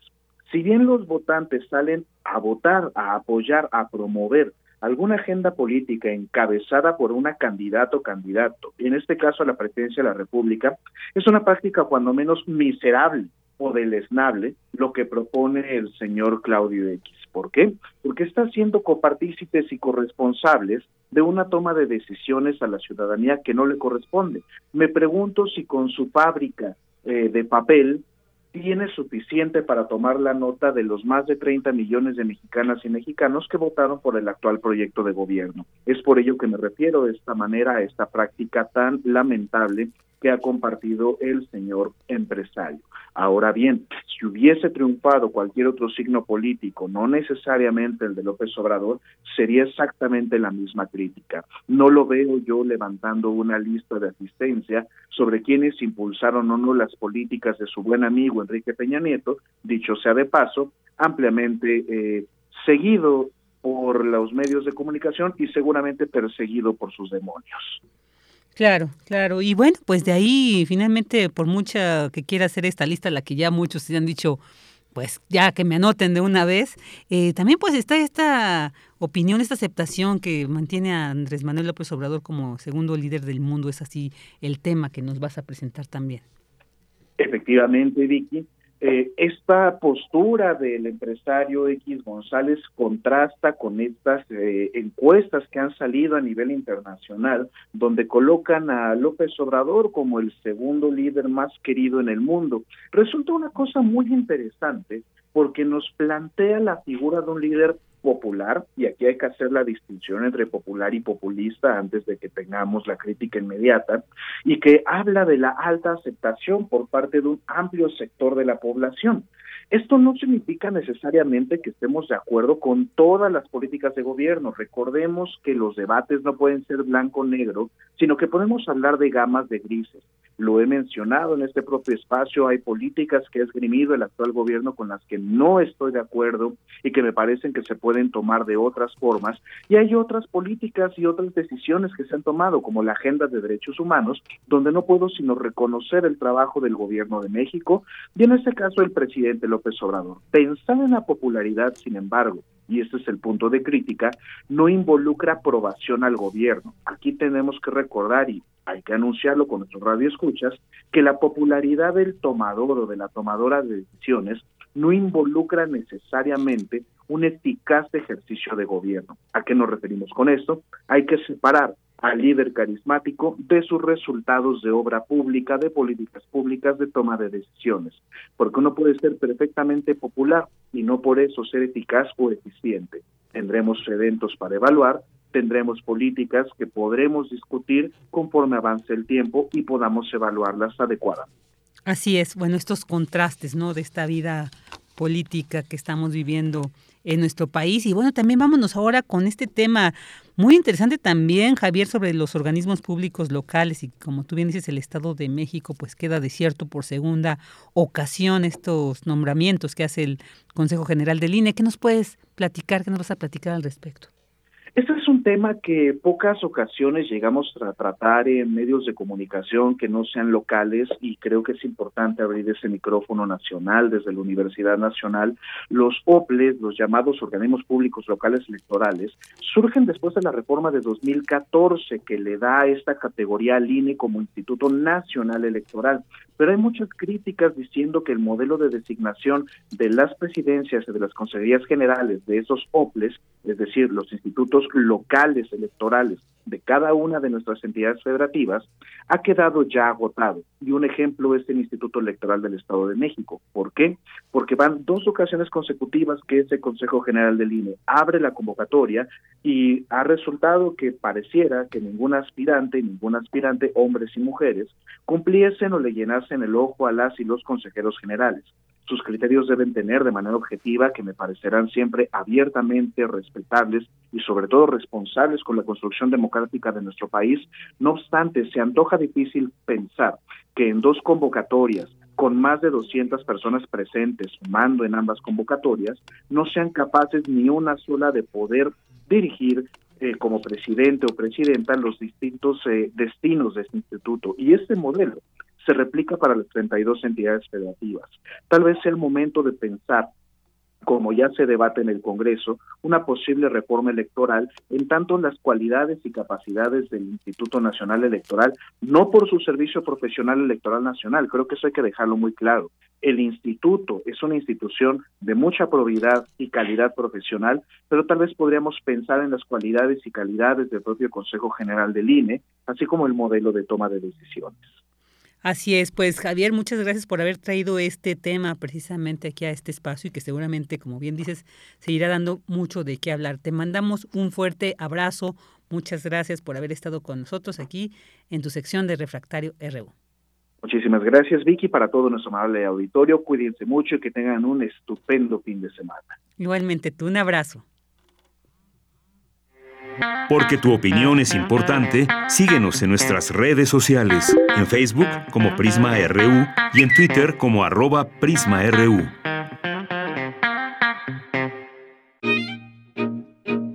Melomanía RU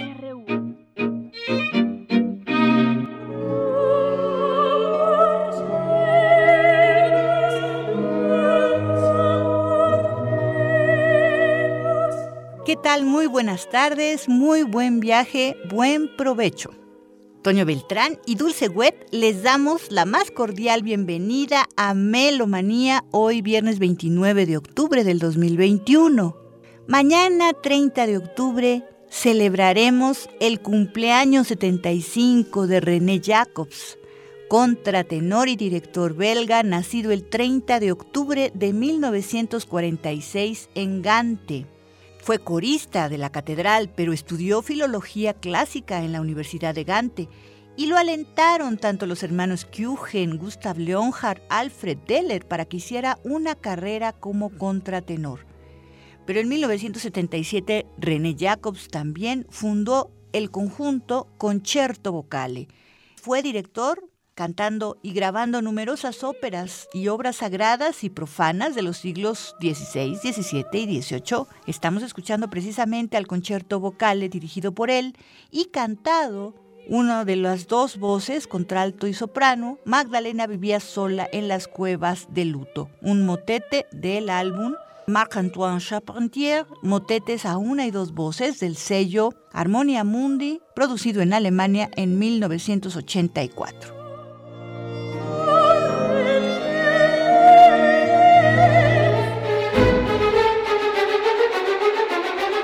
Vamos a las invitaciones a los conciertos presenciales. Buenas tardes, me da mucho gusto platicar con las melómanas y los melómanos de Prisma en Radio UNAM. Yo soy José Warford, soy el director general de Música UNAM y estoy con ustedes esta tarde para platicarles pues de la vuelta de la FUNAM a su espacio, a la sala Nezahualcóyotl y de la vuelta del público. Si bien la, la FUNAM pudo comenzar a trabajar hace algunas semanas, los conciertos de este sábado, mañana y domingo serán los primeros en donde ya no será posible, con mucho gusto, poder recibir nuevamente al público de la orquesta. Es importante tener en mente para esta vuelta del público, esta vuelta de la presencial, que por las cuestiones sanitarias estamos operando con un 30% del aforo, lo cual evidentemente pues limita mucho el número de localidades que están disponibles. La venta de localidades comenzó ya el pasado día martes, disponibles en línea en boletoscultura.unam.mx y también están disponibles en la, taquilla de la sala de Zagualcóyotl. Invito al público que nos escucha a revisar nuestra página en internet que es www.musica.unam.mx donde encontrarán no solo la información de este concierto que tenemos ya en puerta este fin de semana, sino del resto de la temporada y también una guía que hemos preparado para el público para que quienes asistan a la sala de Nezahualcóyotl pues sepan cuáles son las condiciones bajo las cuales estamos operando. Por mencionar, serán conciertos que no tendrán intermedio, serán todos de una duración aproximada de una hora, el uso del cubrebocas será obligatorio durante todo el tiempo de permanencia en el espacio. Quiero compartir que vamos a estar haciendo streaming los días sábado durante todo el resto de la temporada, streaming a través del portal de, Música UNAM, la misma dirección que di antes, música.unam.mx, y los domingos la transmisión habitual de, de UNAM a través de su señal y también de sus, de sus redes, lo estaremos replicando en el portal de Música UNAM y por supuesto la transmisión los domingos aquí mismo en Radio UNAM. Es un concierto memorial por las víctimas del COVID-19 justamente. Sabemos que es el fin de semana de Día de Muertos, especialmente propicio este contexto para este tipo de programa. Vamos a poder escuchar tres obras este fin de semana. Primero, el Canticum Sacrum de Ana Lara, que es una pieza originalmente escrita para voces, forma parte de un requiem que escribió la compositora hace algunos años. Hizo esta versión de cuerdas que es lo que estaremos presentando para iniciar el concierto.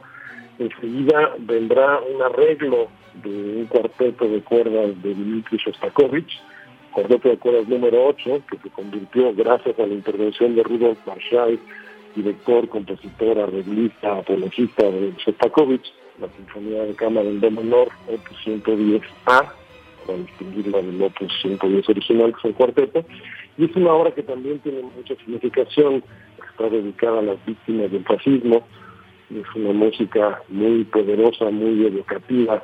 La respuesta de Shostakovich en un momento muy complicado en donde recién se había afiliado al, Partido Comunista con las implicaciones políticas y de vigilancia, de censura a las que esto lo sujetaba él. Y vamos a concluir el programa con la suite de Primavera en los Apalaches de Appalachian Spring de Aaron Copland. Se nos dará mucho gusto que nos acompañen en la sala o quienes no puedan hacerlo, que nos sigan a través de nuestra página de internet www.musica.unam.mx. Ahí pueden encontrar toda la información. También está en la liga para la compra de boletos. Las esperamos y los esperamos a partir de este fin de semana, de con mucho gusto, en la sala de y para retomar la actividad sinfónica. Muy buenas tardes.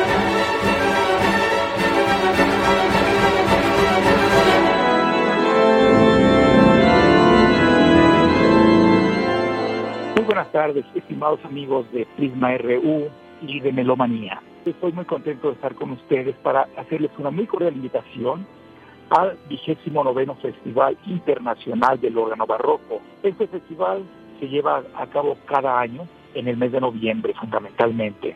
Hoy quiero compartirles brevemente el programa general de esta vigésima novena edición del Festival Internacional del Órgano Barroco, que se llevará a cabo del 30 de octubre al 5 de diciembre de 2021. Quiero comentarles que la actividad en la Ciudad de México dará inicio justamente el día 7 de noviembre en la parroquia de San Agustín Polanco. Se llevarán a cabo, como ya es tradicional, los primeros domingos de cada mes, en este caso el domingo 7 de noviembre. Tendremos otro más el 28 de noviembre, igual a la misma hora, 3 de la tarde, domingo 28 de noviembre. Y el domingo 5 de diciembre, que es el concierto de clausura. Es el concierto también, yo le llamo tradicional, porque ya se hizo costumbre, concierto a cinco órganos, entrada libre. Tendremos también una serie muy interesante de conciertos virtuales los sábados de noviembre siguientes. Sábado 13 de noviembre, Martin Schmeiden de Alemania, quien ejecutó un concierto en la Catedral Metropolitana de México. El concierto es virtual, no presencial. Sábado 20 de noviembre, Marilyn Harper de Reino Unido interpreta su concierto en la capilla de Dulwich, en Londres.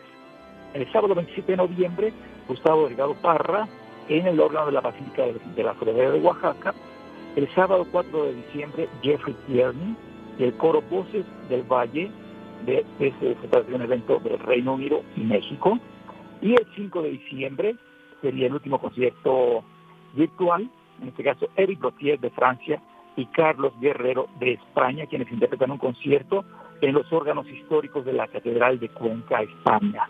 Pueden enviar cualquier duda o pregunta al correo electrónico a mao, a w m a o bajo arroba hotmail.com. Página del festival, Festival Internacional del Órgano Barroco, Facebook. Les hacemos esa cordial invitación y les dejamos un muy cordial saludo. Pasen muy buena tarde.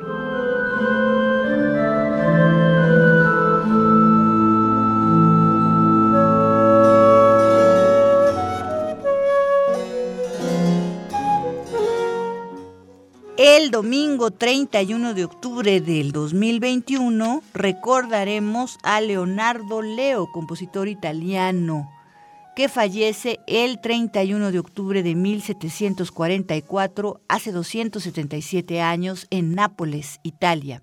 Estamos escuchando a La Fontegara, ensamble de músicos mexicanos, María Díaz Canedo en la flauta transverso, Eunice Padilla al clavecín, Rafael Sánchez Guevara en la viola da gamba y cello barroco, interpretando música para flauta y bajo continuo, un largo alegro, de su álbum doble Arca de la Música, Música Instrumental en la Nueva España, volumen 1, manuscritos del siglo XVIII.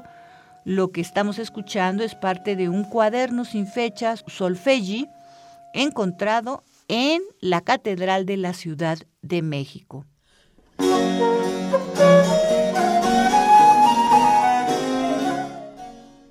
Y esto es todo en Melomanía. Muchísimas gracias por vuestra atenta escucha.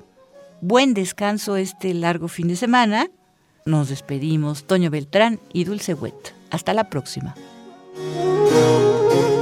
Y bueno, pues ya llegamos al final de Prisma RU. Agradecemos a Arturo González en la operación, Tania Nicanor en la continuidad, Rodrigo Aguilar en producción, Denis Licea en asistencia. También agradecemos a Cristina Godínez y a todo el equipo de información. Yo soy Virginia Sánchez, le agradezco su atención y en nombre de Deyanira Morán, quien regresará el lunes a estos micrófonos, agradecemos que nos haya acompañado durante estas dos horas. Le deseamos un excelente fin de semana. Hasta pronto.